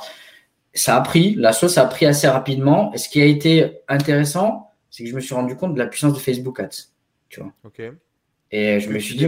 du coup à l'époque. Ouais, je me suis dit, il y a un truc à faire en fait avec le SEO. Les, deux, les deux, ils doivent marcher ensemble en fait, tu vois. Et je me suis dit, il faut que Google Ads, le SEO et Facebook Ads, ils marchent ensemble, tu vois. Parce que finalement, on s'en fout de d'où provient le client. Ce qui nous intéresse, c'est quoi? Ce qui nous intéresse, c'est son besoin, comment on y répond et quelle valeur ajoutée on va apporter à la réponse. Hmm. Et euh, du coup, on switch. Donc, euh, euh, ce qui se passe, c'est que Arthur, il me dit, écoute, franchement, il y, a des mecs qui me demandent du SEO à gogo, tu peux pas faire quelque chose, je commence à faire des petits coachings à droite, à gauche, etc. Et là, à ce moment-là, on, on, arrête l'hôtel avec ma compagne bah, parce qu'elle tombe enceinte, tu vois. Et euh, moi, je ne pouvais plus, tu vois. Il y avait la boutique à gérer, il y, avait euh, le, le, dropshipping, il y avait l'hôtel. Euh... tu as lâché ton local? Ouais, j'ai lâché mon local. Et, euh, et, surtout, en fait, ce qui a fait, ce qui a précipité le fait que je lâche mon local, c'est que l'apprenti, il s'est trouvé une nana à Paris, il se dit, bon, je me barre, je lui dis, ok, c'est bon, si j'arrête, je me mets full web, tu vois, mais vraiment full, full web. Et ce qui s'est passé, donc j'avais encore des trucs qui, qui vivotait, mais c'était que avec finalement les, les deals que j'avais avec les différents magasins à Bastia. Euh, Amazon en avait stoppé euh, pour, un, pour un moment et on se disait on focus uniquement sur l'hôtel plus le dropshipping, ça va, c'est cool et en même temps ça fait le job.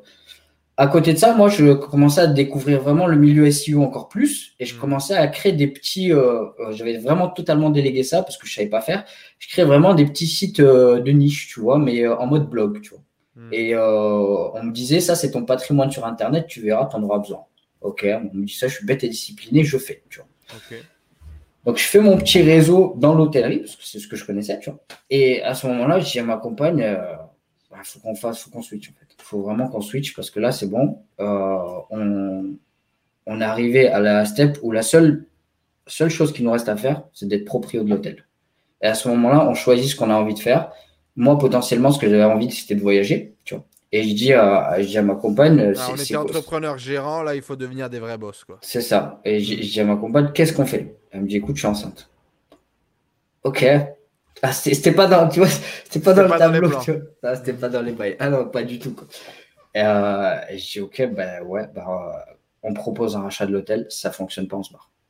Et elle me dit, ok, donc on part sur ça. La banque nous suit. Et en fait, ce qui se passe, c'est que le, propriétaire de l'hôtel me dit non, non, mais moi, mon fils, il est en fin de carrière. Euh, euh, ça y est, il a 38 balais, euh, c'est mort, il n'y a plus aucun club qui veut de lui. c'est bon, stop, tu vois. il ne peut pas être entraîneur dans. parce qu'en fait, les clubs corses, finalement, n'étaient plus en Ligue 1, tu vois. Magouille de mafia, etc. chez eux, bref. Et il me dit je récupère mon hôtel. et puis, de toute façon, je ne vendrai jamais un rebeu je dis, ok, good, mec, c'est cool en fait. Je, suis, aligné avec ça, il n'y a aucun problème. Tu as passé la step, c'est bon. du coup, ce que je fais, c'est que je dis, euh, j'arrive, euh, j'arrive sur Montpellier, je dis à ma frangine, du coup, je débarque à Montpellier, je reviens, je reviens dans la zone, quoi. Et euh, j'arrive à Montpellier avec ma femme, on se trouve un petit appart rapido, et puis on se dit, quand même, putain, on aurait dû acheter, quoi. on aurait dû acheter. En fait, y a, et de là, il y a un mec qui me contacte sur LinkedIn. T'as un peu de cash à l'époque quand même. ouais, ouais. Stocké un peu. Et il y a un mec sur LinkedIn qui me contacte, qui me dit écoute, moi j'ai un poste si tu veux chez Orchestra et t'es clairement le mec qu'il me faut, donc est-ce que ça te dit? Mais je dis enfin putain, salarié? Non. C'est quoi comme job? Et euh, le job, en fait, c'était de, gérer des projets chez, chez Orchestra et grosso modo chapeauter euh, toute la partie SEO. Raconte-nous un peu ce que fait Orchestra euh, pour tous ceux qui nous écoutent. Alors, Orchestra, en fait, ce qu'on fait, c'est on, a un réseau de magasins. Donc, au total, c'est un peu plus de, de 450 magasins. en termes de chiffre d'affaires, c'est 430 millions d'euros à l'année. Euh, sur la France, c'est 300 magasins. Ils vendent des, euh, accessoires pour enfants, donc textiles, de 0 à 14 ans, et de la puriculture, donc de la poussette, euh, du thé d'oreiller, du, des biberons, tout ce que tu veux pour ton gosse, on l'a. En mode. une grosse partie online. Et ils ont une grosse partie online avec une grosse présence sur Internet, donc que ce soit sur le Maroc, sur l'Espagne, sur la France, la Belgique dans les deux langues, la Grèce et la Suisse et même au Kazakhstan pour te dire. Donc, euh, et du coup ils me disent on a besoin d'un mec qui sait gérer le SEO. on bosse sur un truc qui s'appelle Salesforce je sais pas ce que c'était, j'étais un peu, tu vois, Salesforce, ah ouais, c'est pas WordPress, tu vois, c'est pas Magento, c'est encore au-dessus, tu vois. Je me dis, bon, ok. Je savais même pas qu'on pouvait faire une base de front avec Salesforce. Non, c'est le back qui est avec Salesforce, non? Non, le, le, front et le. Alors, le front, euh, c'est un CMS qui s'appelle Salesforce Commerce Cloud, et le back, euh, tu l'utilises, ça s'appelle Marketing Cloud. C'est uniquement pour le marketing. Et ils me disent, euh, ouais, écoute, c'est une solution, ça coûte un million par an, euh, ça fait le job, c'est euh, le mec, ok, ok. Ça faut que. Et donc là, tu rentres dans le monde de. ah non, je rentre pas comme ça. Non, non, je, je rentre pas comme ça. il me dit, par contre, moi, je veux. Tu as, as, clairement un, parcours d'entrepreneur. Ce que je veux, c'est ta vision d'entrepreneur. Montre-moi ce que tu pourrais faire en SEO chez nous. Il me dit, fais-moi un audit du site. Ok. Je fais un audit je prends la semaine pour faire l'audit. Et euh, ce que je savais pas, en fait, c'est que j'avais quasiment un, un des kings du, du, SEO qui était passé vers moi une semaine, enfin quasiment un mois avant, pardon, euh, qui avait fait un audit du site. Hmm. Et le gars, il compare les deux audits. Il m'appelle, il me dit Tu commences mercredi. Je dis Ok, good. Tu vois. Et, euh, et de là, c'est parti. Tu jamais appris à faire des audits avant? Non, si, j'avais appris à faire des audits, mais c'était des audits de petits WooCommerce, de PrestaShop, euh, des petits euh, des petits sites vitrines. C'est des. T'as appris en autodidacte. Ouais, c'était des trucs où tu as 500 pages, tu vois. Là, c'était 60 000 pages. C'était pareil, quoi, tu vois. Et, puis, euh, profondeur de catalogue de plus de 8 niveaux, des produits dans tous les sens, vois, tu vois. Et puis surtout multilingue, tu vois. c'est un autre level d'e-commerce. C'est un autre level, tu vois. Je veux dire et il fallait à la fois euh, regarder si les produits en Grèce, ils étaient pareils en France, euh, trouver une, des, euh, trouver des, des, équivalents. Du coup, ce qui s'est passé, c'est que je rentre chez Orchestra et, là, il me dit écoute, on a, on a X bugs, on a un peu plus de 200 bugs dans, dans la plateforme, il faut que tu remettes tout ça à plat et ensuite on commence à faire du SEO. Je suis OK. C'est good. Donc, le challenge, il m'a plu. Ça fait combien de temps maintenant que tu es rentré chez Orchestra? Ça fait deux ans et demi. Hein. Ça fait deux ans et demi que je suis Orchestra. Et, euh, et pourquoi repasser salarié alors du coup? Pourquoi prendre, euh, pourquoi prendre ce salariat et, toi qui as toujours été très indépendant dans tout ce que tu as développé et, qui s'est battu pour cette indépendance bah, en fait, il y a eu euh, deux choses. Il y a, eu, y a eu la confiance du, du, directeur digital de, de l'époque qui, qui m'a dit je te laisse carte blanche et puis tu peux continuer à faire ton biz à côté, ça me dérange pas du tout. Moi, c'est parce que moi, le, la condition sine qua non, c'est OK, je passe sur Orchestra, mais à côté, moi, je veux mon bisque, tu vois. Je veux dire, euh, voilà, je suis pas là pour, euh, je suis pas là pour le salaire à la fin du mois, tu vois. Je suis là pour euh, avoir de, de l'expérience, pour connaître des choses en termes d'e-commerce qui serait à un niveau XXL que je ne connaîtrais pas. De, de, ah inaccessible. Ouais, inaccessible. Et, et, là, clairement, tu me donnes cette chance-là. Donc, moi, j'ai sauté sur l'occasion, un peu comme tu l'avais fait avec Jean Casino. Et ce qui s'est passé, c'est que euh, la, période où en fait j'étais euh, j'ai commencé, euh, je, côtoyais beaucoup le traffic manager de, l'époque. Et de là, j'ai vu un peu toute la vision un peu que j'avais déjà au départ Facebook Ads, Google Ads en mode XXL. En mode, on dépense 400K par mois en ads. on dépense des tonnes.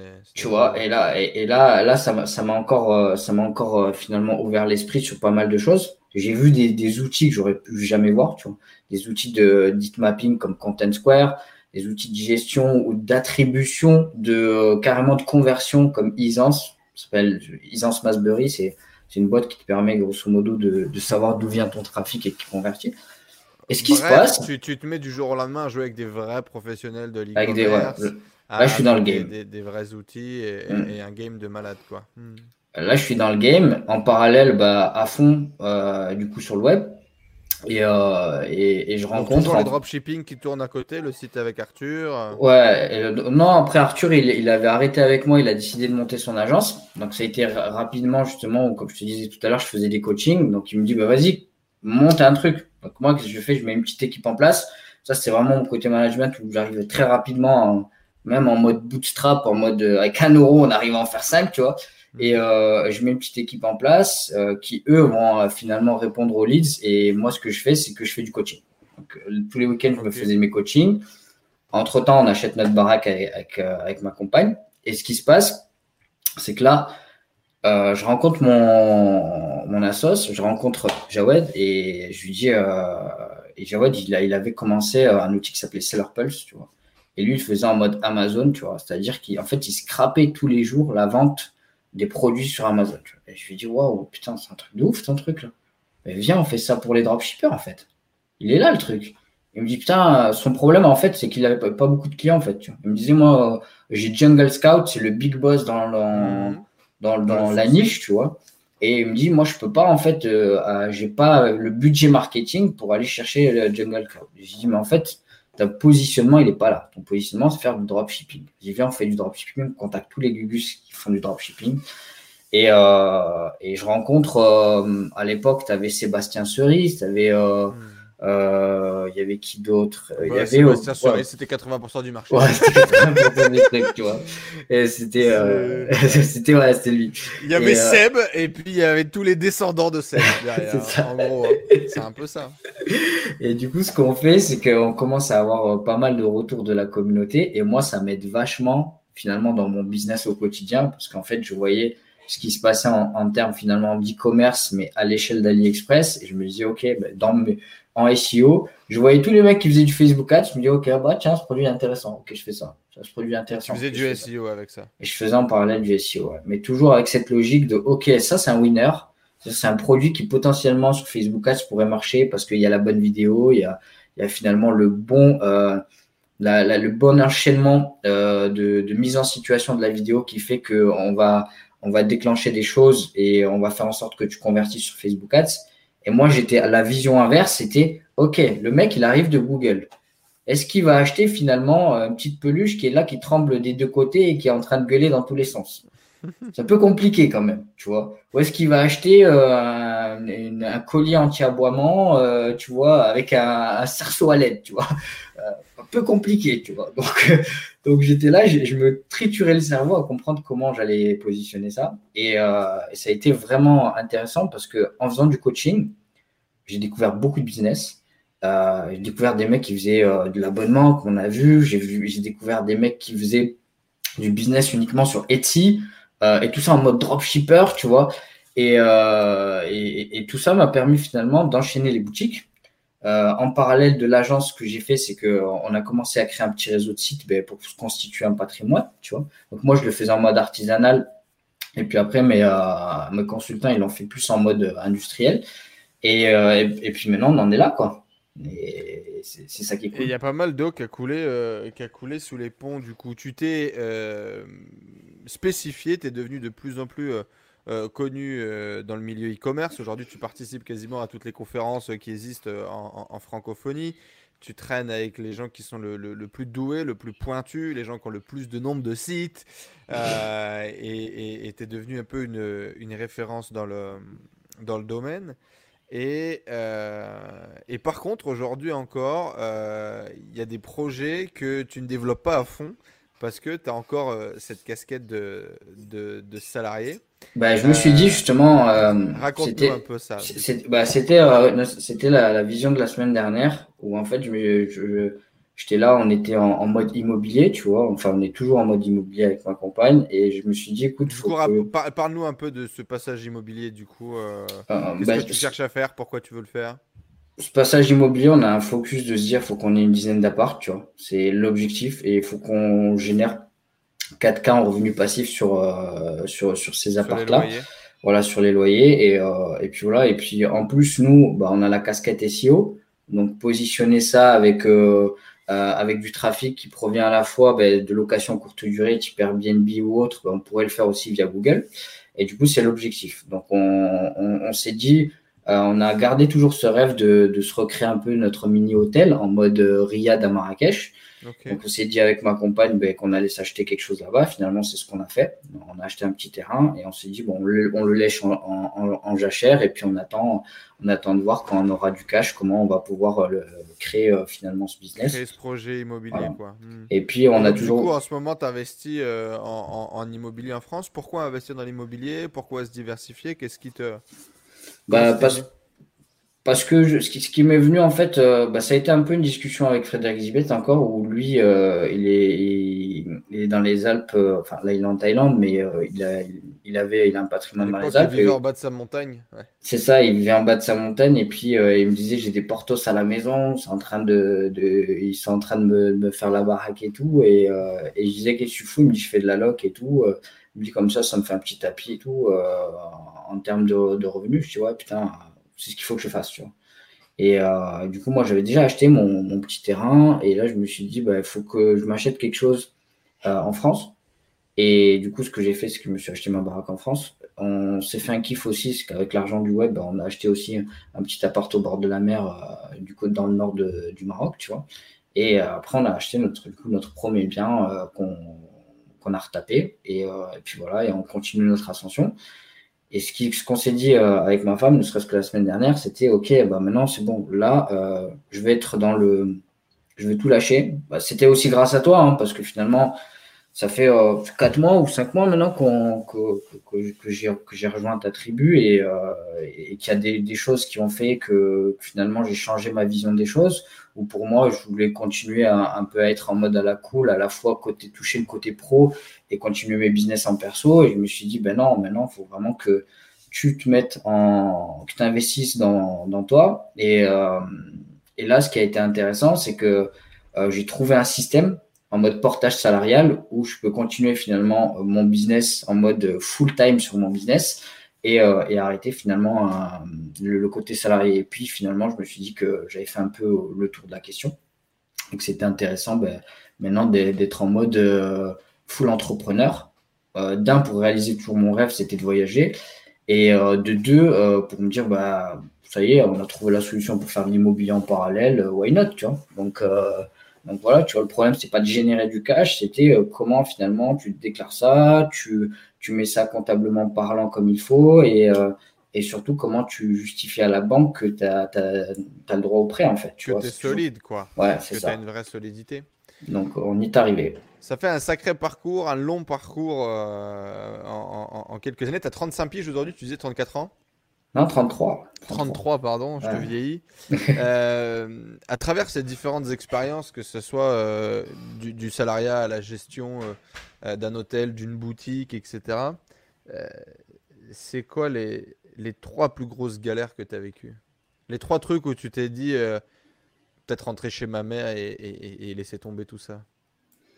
Hmm. La première, c'était un c'était un, dimanche matin. Euh, j'avais les clés du magasin, je devais ouvrir euh, le magasin et, euh, et ce qui s'est passé, alors c'était pas le magasin, ma boutique de, smartphone, encore ça, aurait été cool. c'était en, l'occurrence le leader price. Donc à l'époque, c'était pour, pour, rappel, pour donner des chiffres, c'était quand même 27 employés et un peu moins de 10 millions d'euros à l'année. Donc leader price Saint-Paul, un des plus gros de la région euh, Languedoc-Roussillon. Et je me réveille pas. Alors, ce qui, mais quand je te dis je me réveille pas, c'est je sors en boîte, complet, mais je rentre torché, tu vois. Et, et, je, me dis, écoute, c'est 5 heures du mat, euh, vas-y, euh, tu sais quoi, tu te mets devant le parking du magasin, j'appelle mon chef de sécu, je lui dis, écoute, tu me réveilles quand tu es là et je te donne les clés, vous ouvrez, et puis moi, je, je vais dormir un petit peu. Et le problème, ce que j'avais zappé, c'est qu'il y a un camion de livraison qui vient se garer juste à côté de ma voiture. Le responsable de sécurité me voit pas. Et moi, j'avais oublié mon téléphone en mode silencieux. Et du coup, je me réveille avec la lueur du soleil, 8h30. Je regarde comme ça, et je vois, j'étais à 50 mètres du magasin, mais planqué derrière un camion. Et je vois 20 mamies en mode starting block avec des, des, des, comment s'appelle, des chariots, tu vois, qui attendaient l'ouverture du magasin. Tous mes employés, tu vois. Et, euh, heureusement, en fait, euh, il n'y a personne qui a appelé ma hiérarchie à l'époque. Et du coup, qu'est-ce que je fais Je me dis, putain de merde, waouh, tu vois, faut vraiment que tu assures. Donc, du coup, euh, j'arrive, je, je, déchire, moi, j'étais en mode chemise, beau gosse et tout. Déchire ma chemise, je débarque devant le magasin, il me dit, il me dit qu'est-ce qui se passe? Je dis, il m'arrive un truc de ouf, laisse tomber, je peux même pas t'en parler. Quoi. Donc, et, je rentre dans le magasin, on ouvre le magasin à l'arrache, on fait quand même le chiffre, ça, c'était cool. Et en fait, je reste dans, je reste dans le, bureau je me dis, putain, t'es vraiment un gland des fois quand même, tu vois, le genre de truc qui peut t'arriver.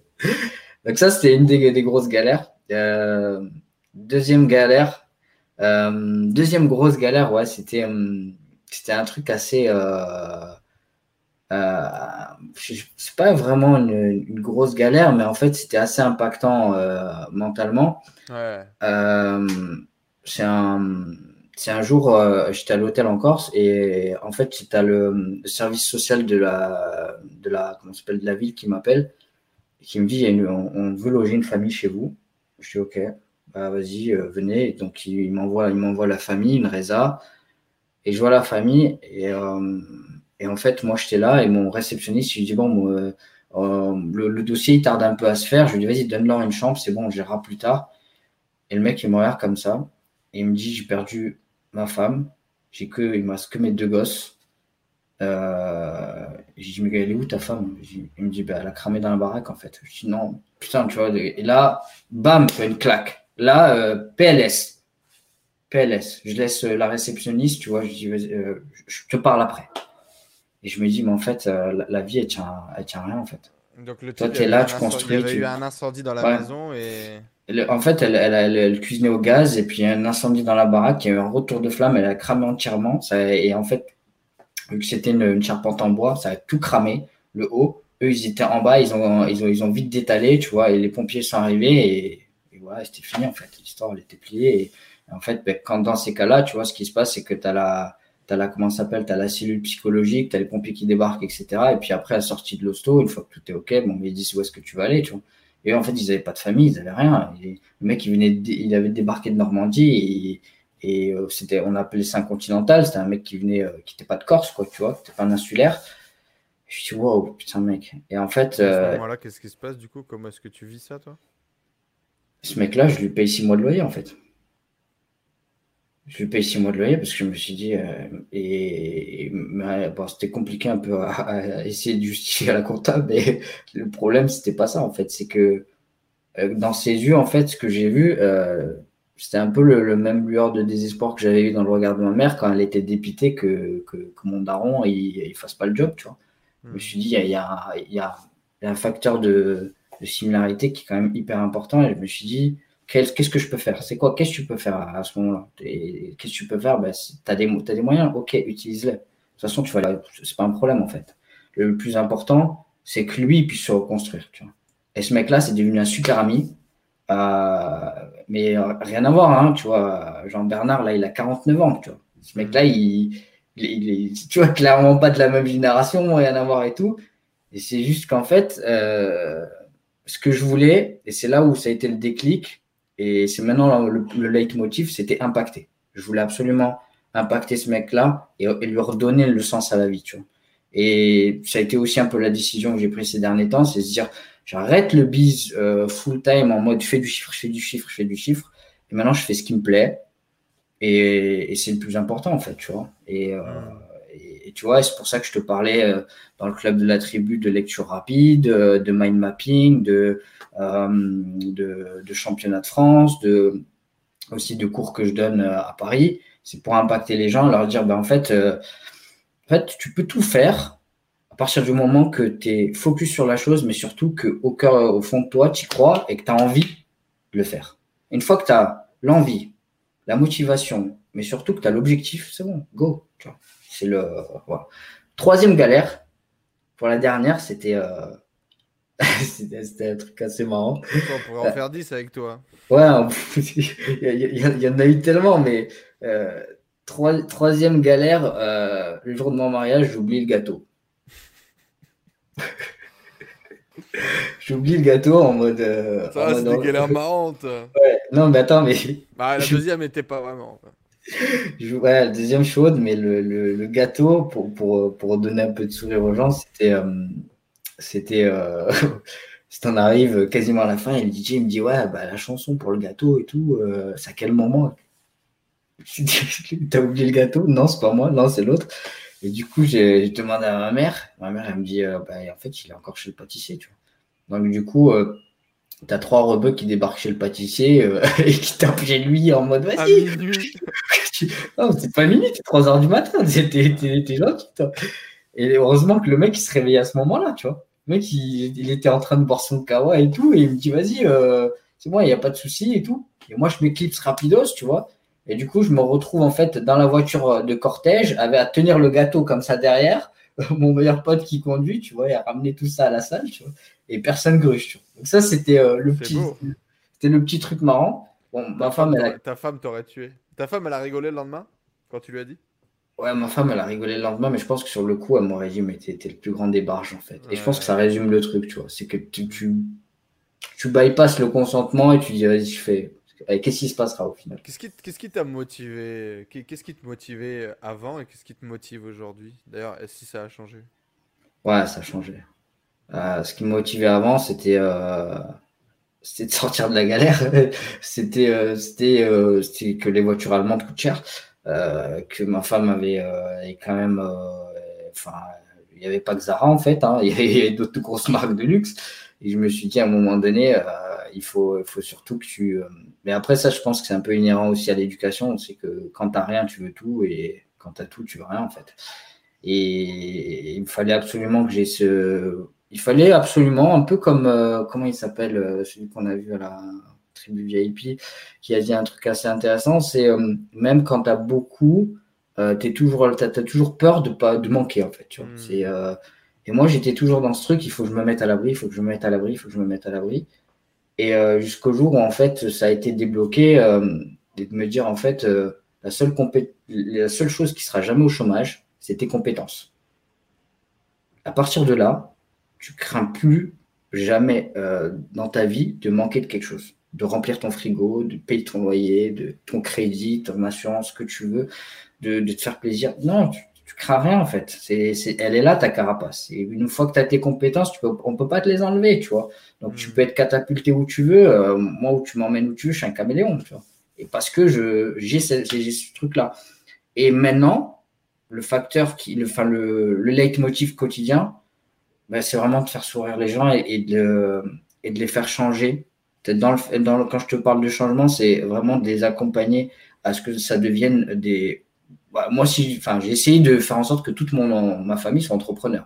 J'ai vite lâché l'affaire, tu vois, parce qu'à un moment donné, c'est pas possible, tu vois. Mais, euh, mais pour ceux qui ont le mindset et qui ont envie de le faire, euh, clairement, ouais, c'est ça, c'est de se dire, bah, en fait, il y a une solution bis. Euh, on, on, est tous passés par cette step-là. Et la solution, c'est quoi? C'est de faire ce que tu as envie comme tu as envie. La seule chose que tu as besoin, c'est de compétences. C'est uniquement ça. Et ça, maintenant, c'est ce qui me motive, c'est de, continuer bah, à apprendre pour justement apprendre aux autres. Toujours. Tu vois, c'est euh, parce que je, en fait, il y a, une telle, il y a un tel en termes de, en termes de plaisir quand tu vois quelqu'un qui, après un coaching, après une formation, après que tu l'aies aidé, euh, il te dit putain, j'ai fait des résultats Putain, mec, euh, je suis à l'autre bout de la planète. Il y a six mois, j'étais euh, dans le 9-2 en, train de galérer dans un HLM. Euh, mes parents, ils comprennent pas où je suis, mais ils savent que c'est cool, tu vois.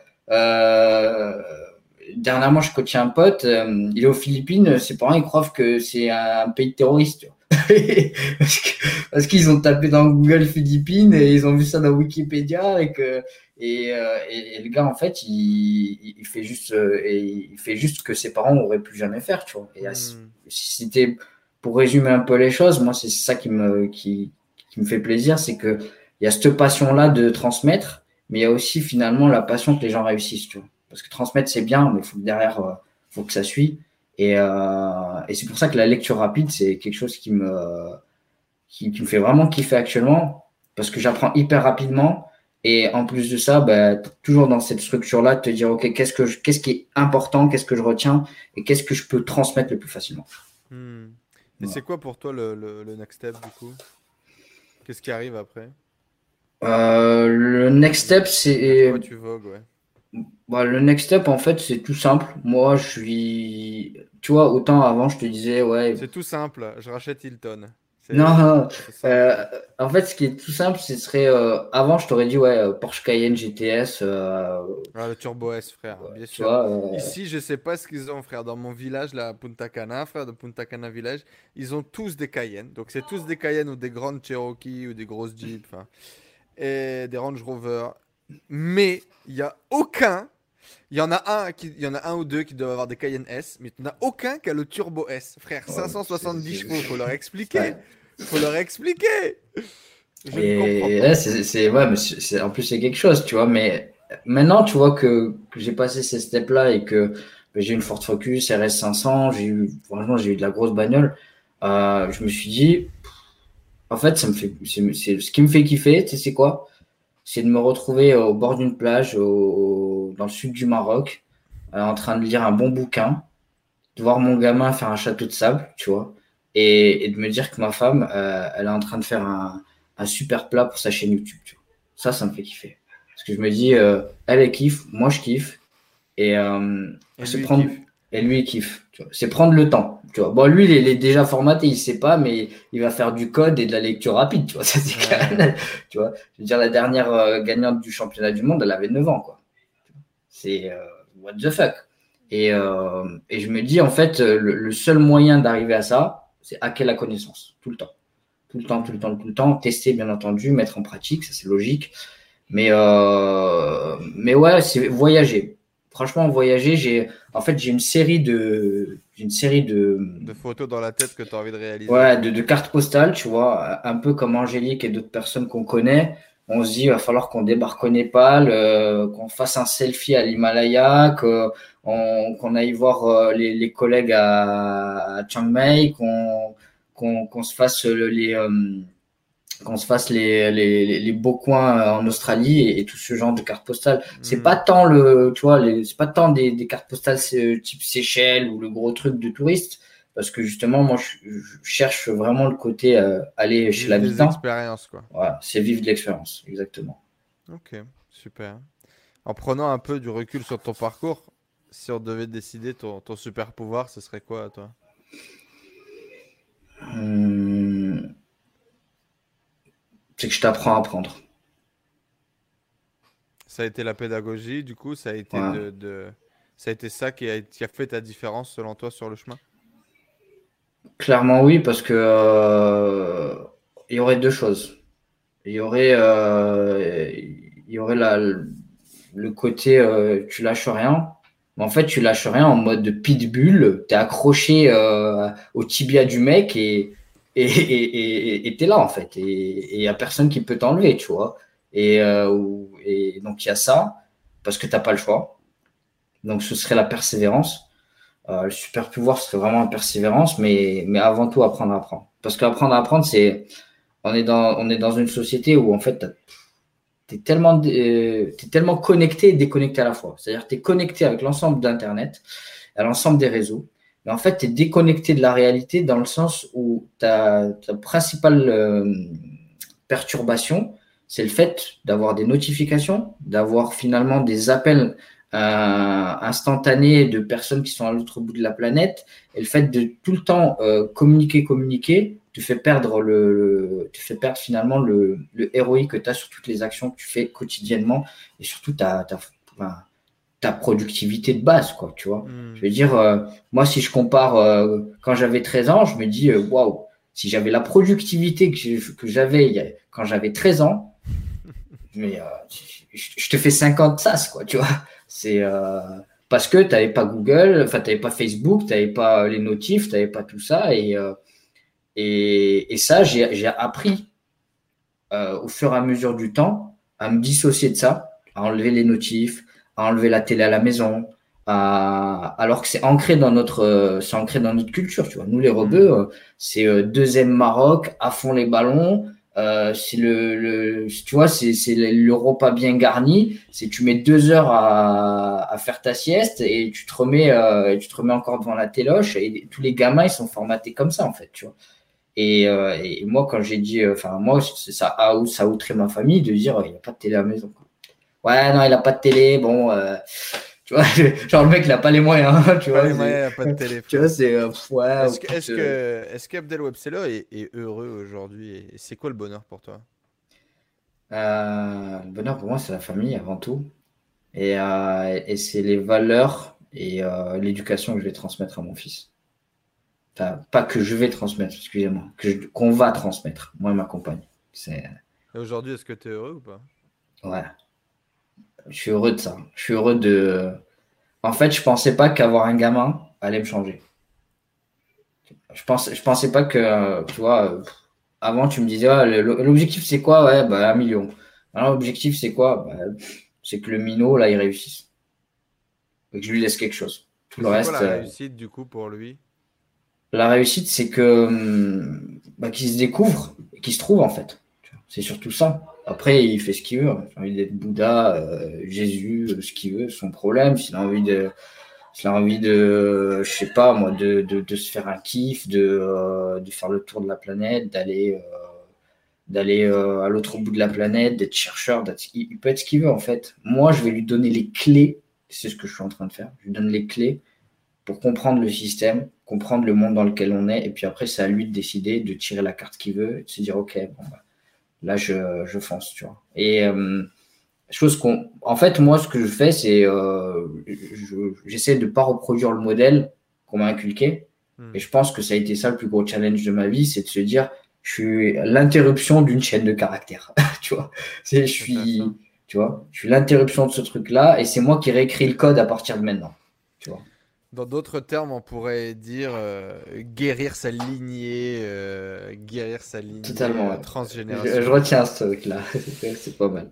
Euh, est-ce qu'on devient entrepreneur ou est-ce qu'on est entrepreneur, Abdel? Les deux. Les deux, parce que tu peux le devenir par nécessité et tu l'es par conviction. tu penses que la conviction, tu l'as eu à la naissance, ouais? Tu penses que tu l'as eu au départ? euh, bah, en fait, ouais. Enfin, moi, moi, la conviction, je l'ai eu quand je me suis euh, rendu compte qu'on était pauvre, en fait. Tu vois, la conviction, elle était là. Tu vois, je me suis dit, ok, euh, c'est quoi l'histoire, tu vois. Et quand on m'a dit, non, mais en fait, un smicard dans toute sa vie, il génère un million d'euros, il met maximum 154 côtés, et en général, c'est pour payer sa baraque. Ok bah, du coup, l'équation, elle est pas bonne, en fait. Tu vois, le, tu vois, je dis parce que là, le patron, là, pour qui je bosse, lui, il a pas fait ça. Tu vois, ah non, mais lui, il est entrepreneur. Ah, ben voilà. C'est, il, est là, la filière. tu vois, il est où le bac plus 5 de l'entrepreneuriat, tu vois? Et là, on m'a dit non, mais non. n'y a, pas de, y a pas de diplôme. Il est sur le carreau, frère. Il est, il est sur le trottoir, il est dans la rue. Mm. Abdel Webseller, vous pouvez le retrouver bien évidemment sur tous ses réseaux sociaux. On vous mettra tout ça juste en dessous. Allez découvrir ses, ses conférences, ses vidéos, ses conseils, ses lives. Je ne peux que vous le recommander pour la partie SEO et pour la partie, euh, je dirais, bon vivant, je dirais humain euh, de ce qu'il partage et de ce qu'il crée. C'était un vrai plaisir euh, de t'avoir, Abdel, de pouvoir creuser un peu plus dans ton histoire, de savoir un petit peu plus les tenants, les aboutissants. Moi, je, j'adore, tu le sais, ce côté pluridisciplinaire, ce côté, ce côté débrouillard, ce côté on, on s'apprend, on s'invente, on se réinvente et on essaye finalement de trouver notre place dans ce bas monde euh, en, kiffant. Merci à toi en tout cas d'être venu partager. Merci Enzo, merci pour l'invitation et puis avec euh, nous.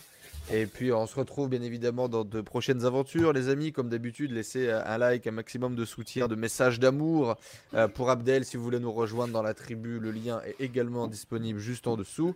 Et puis on se donne rendez-vous dans de prochaines.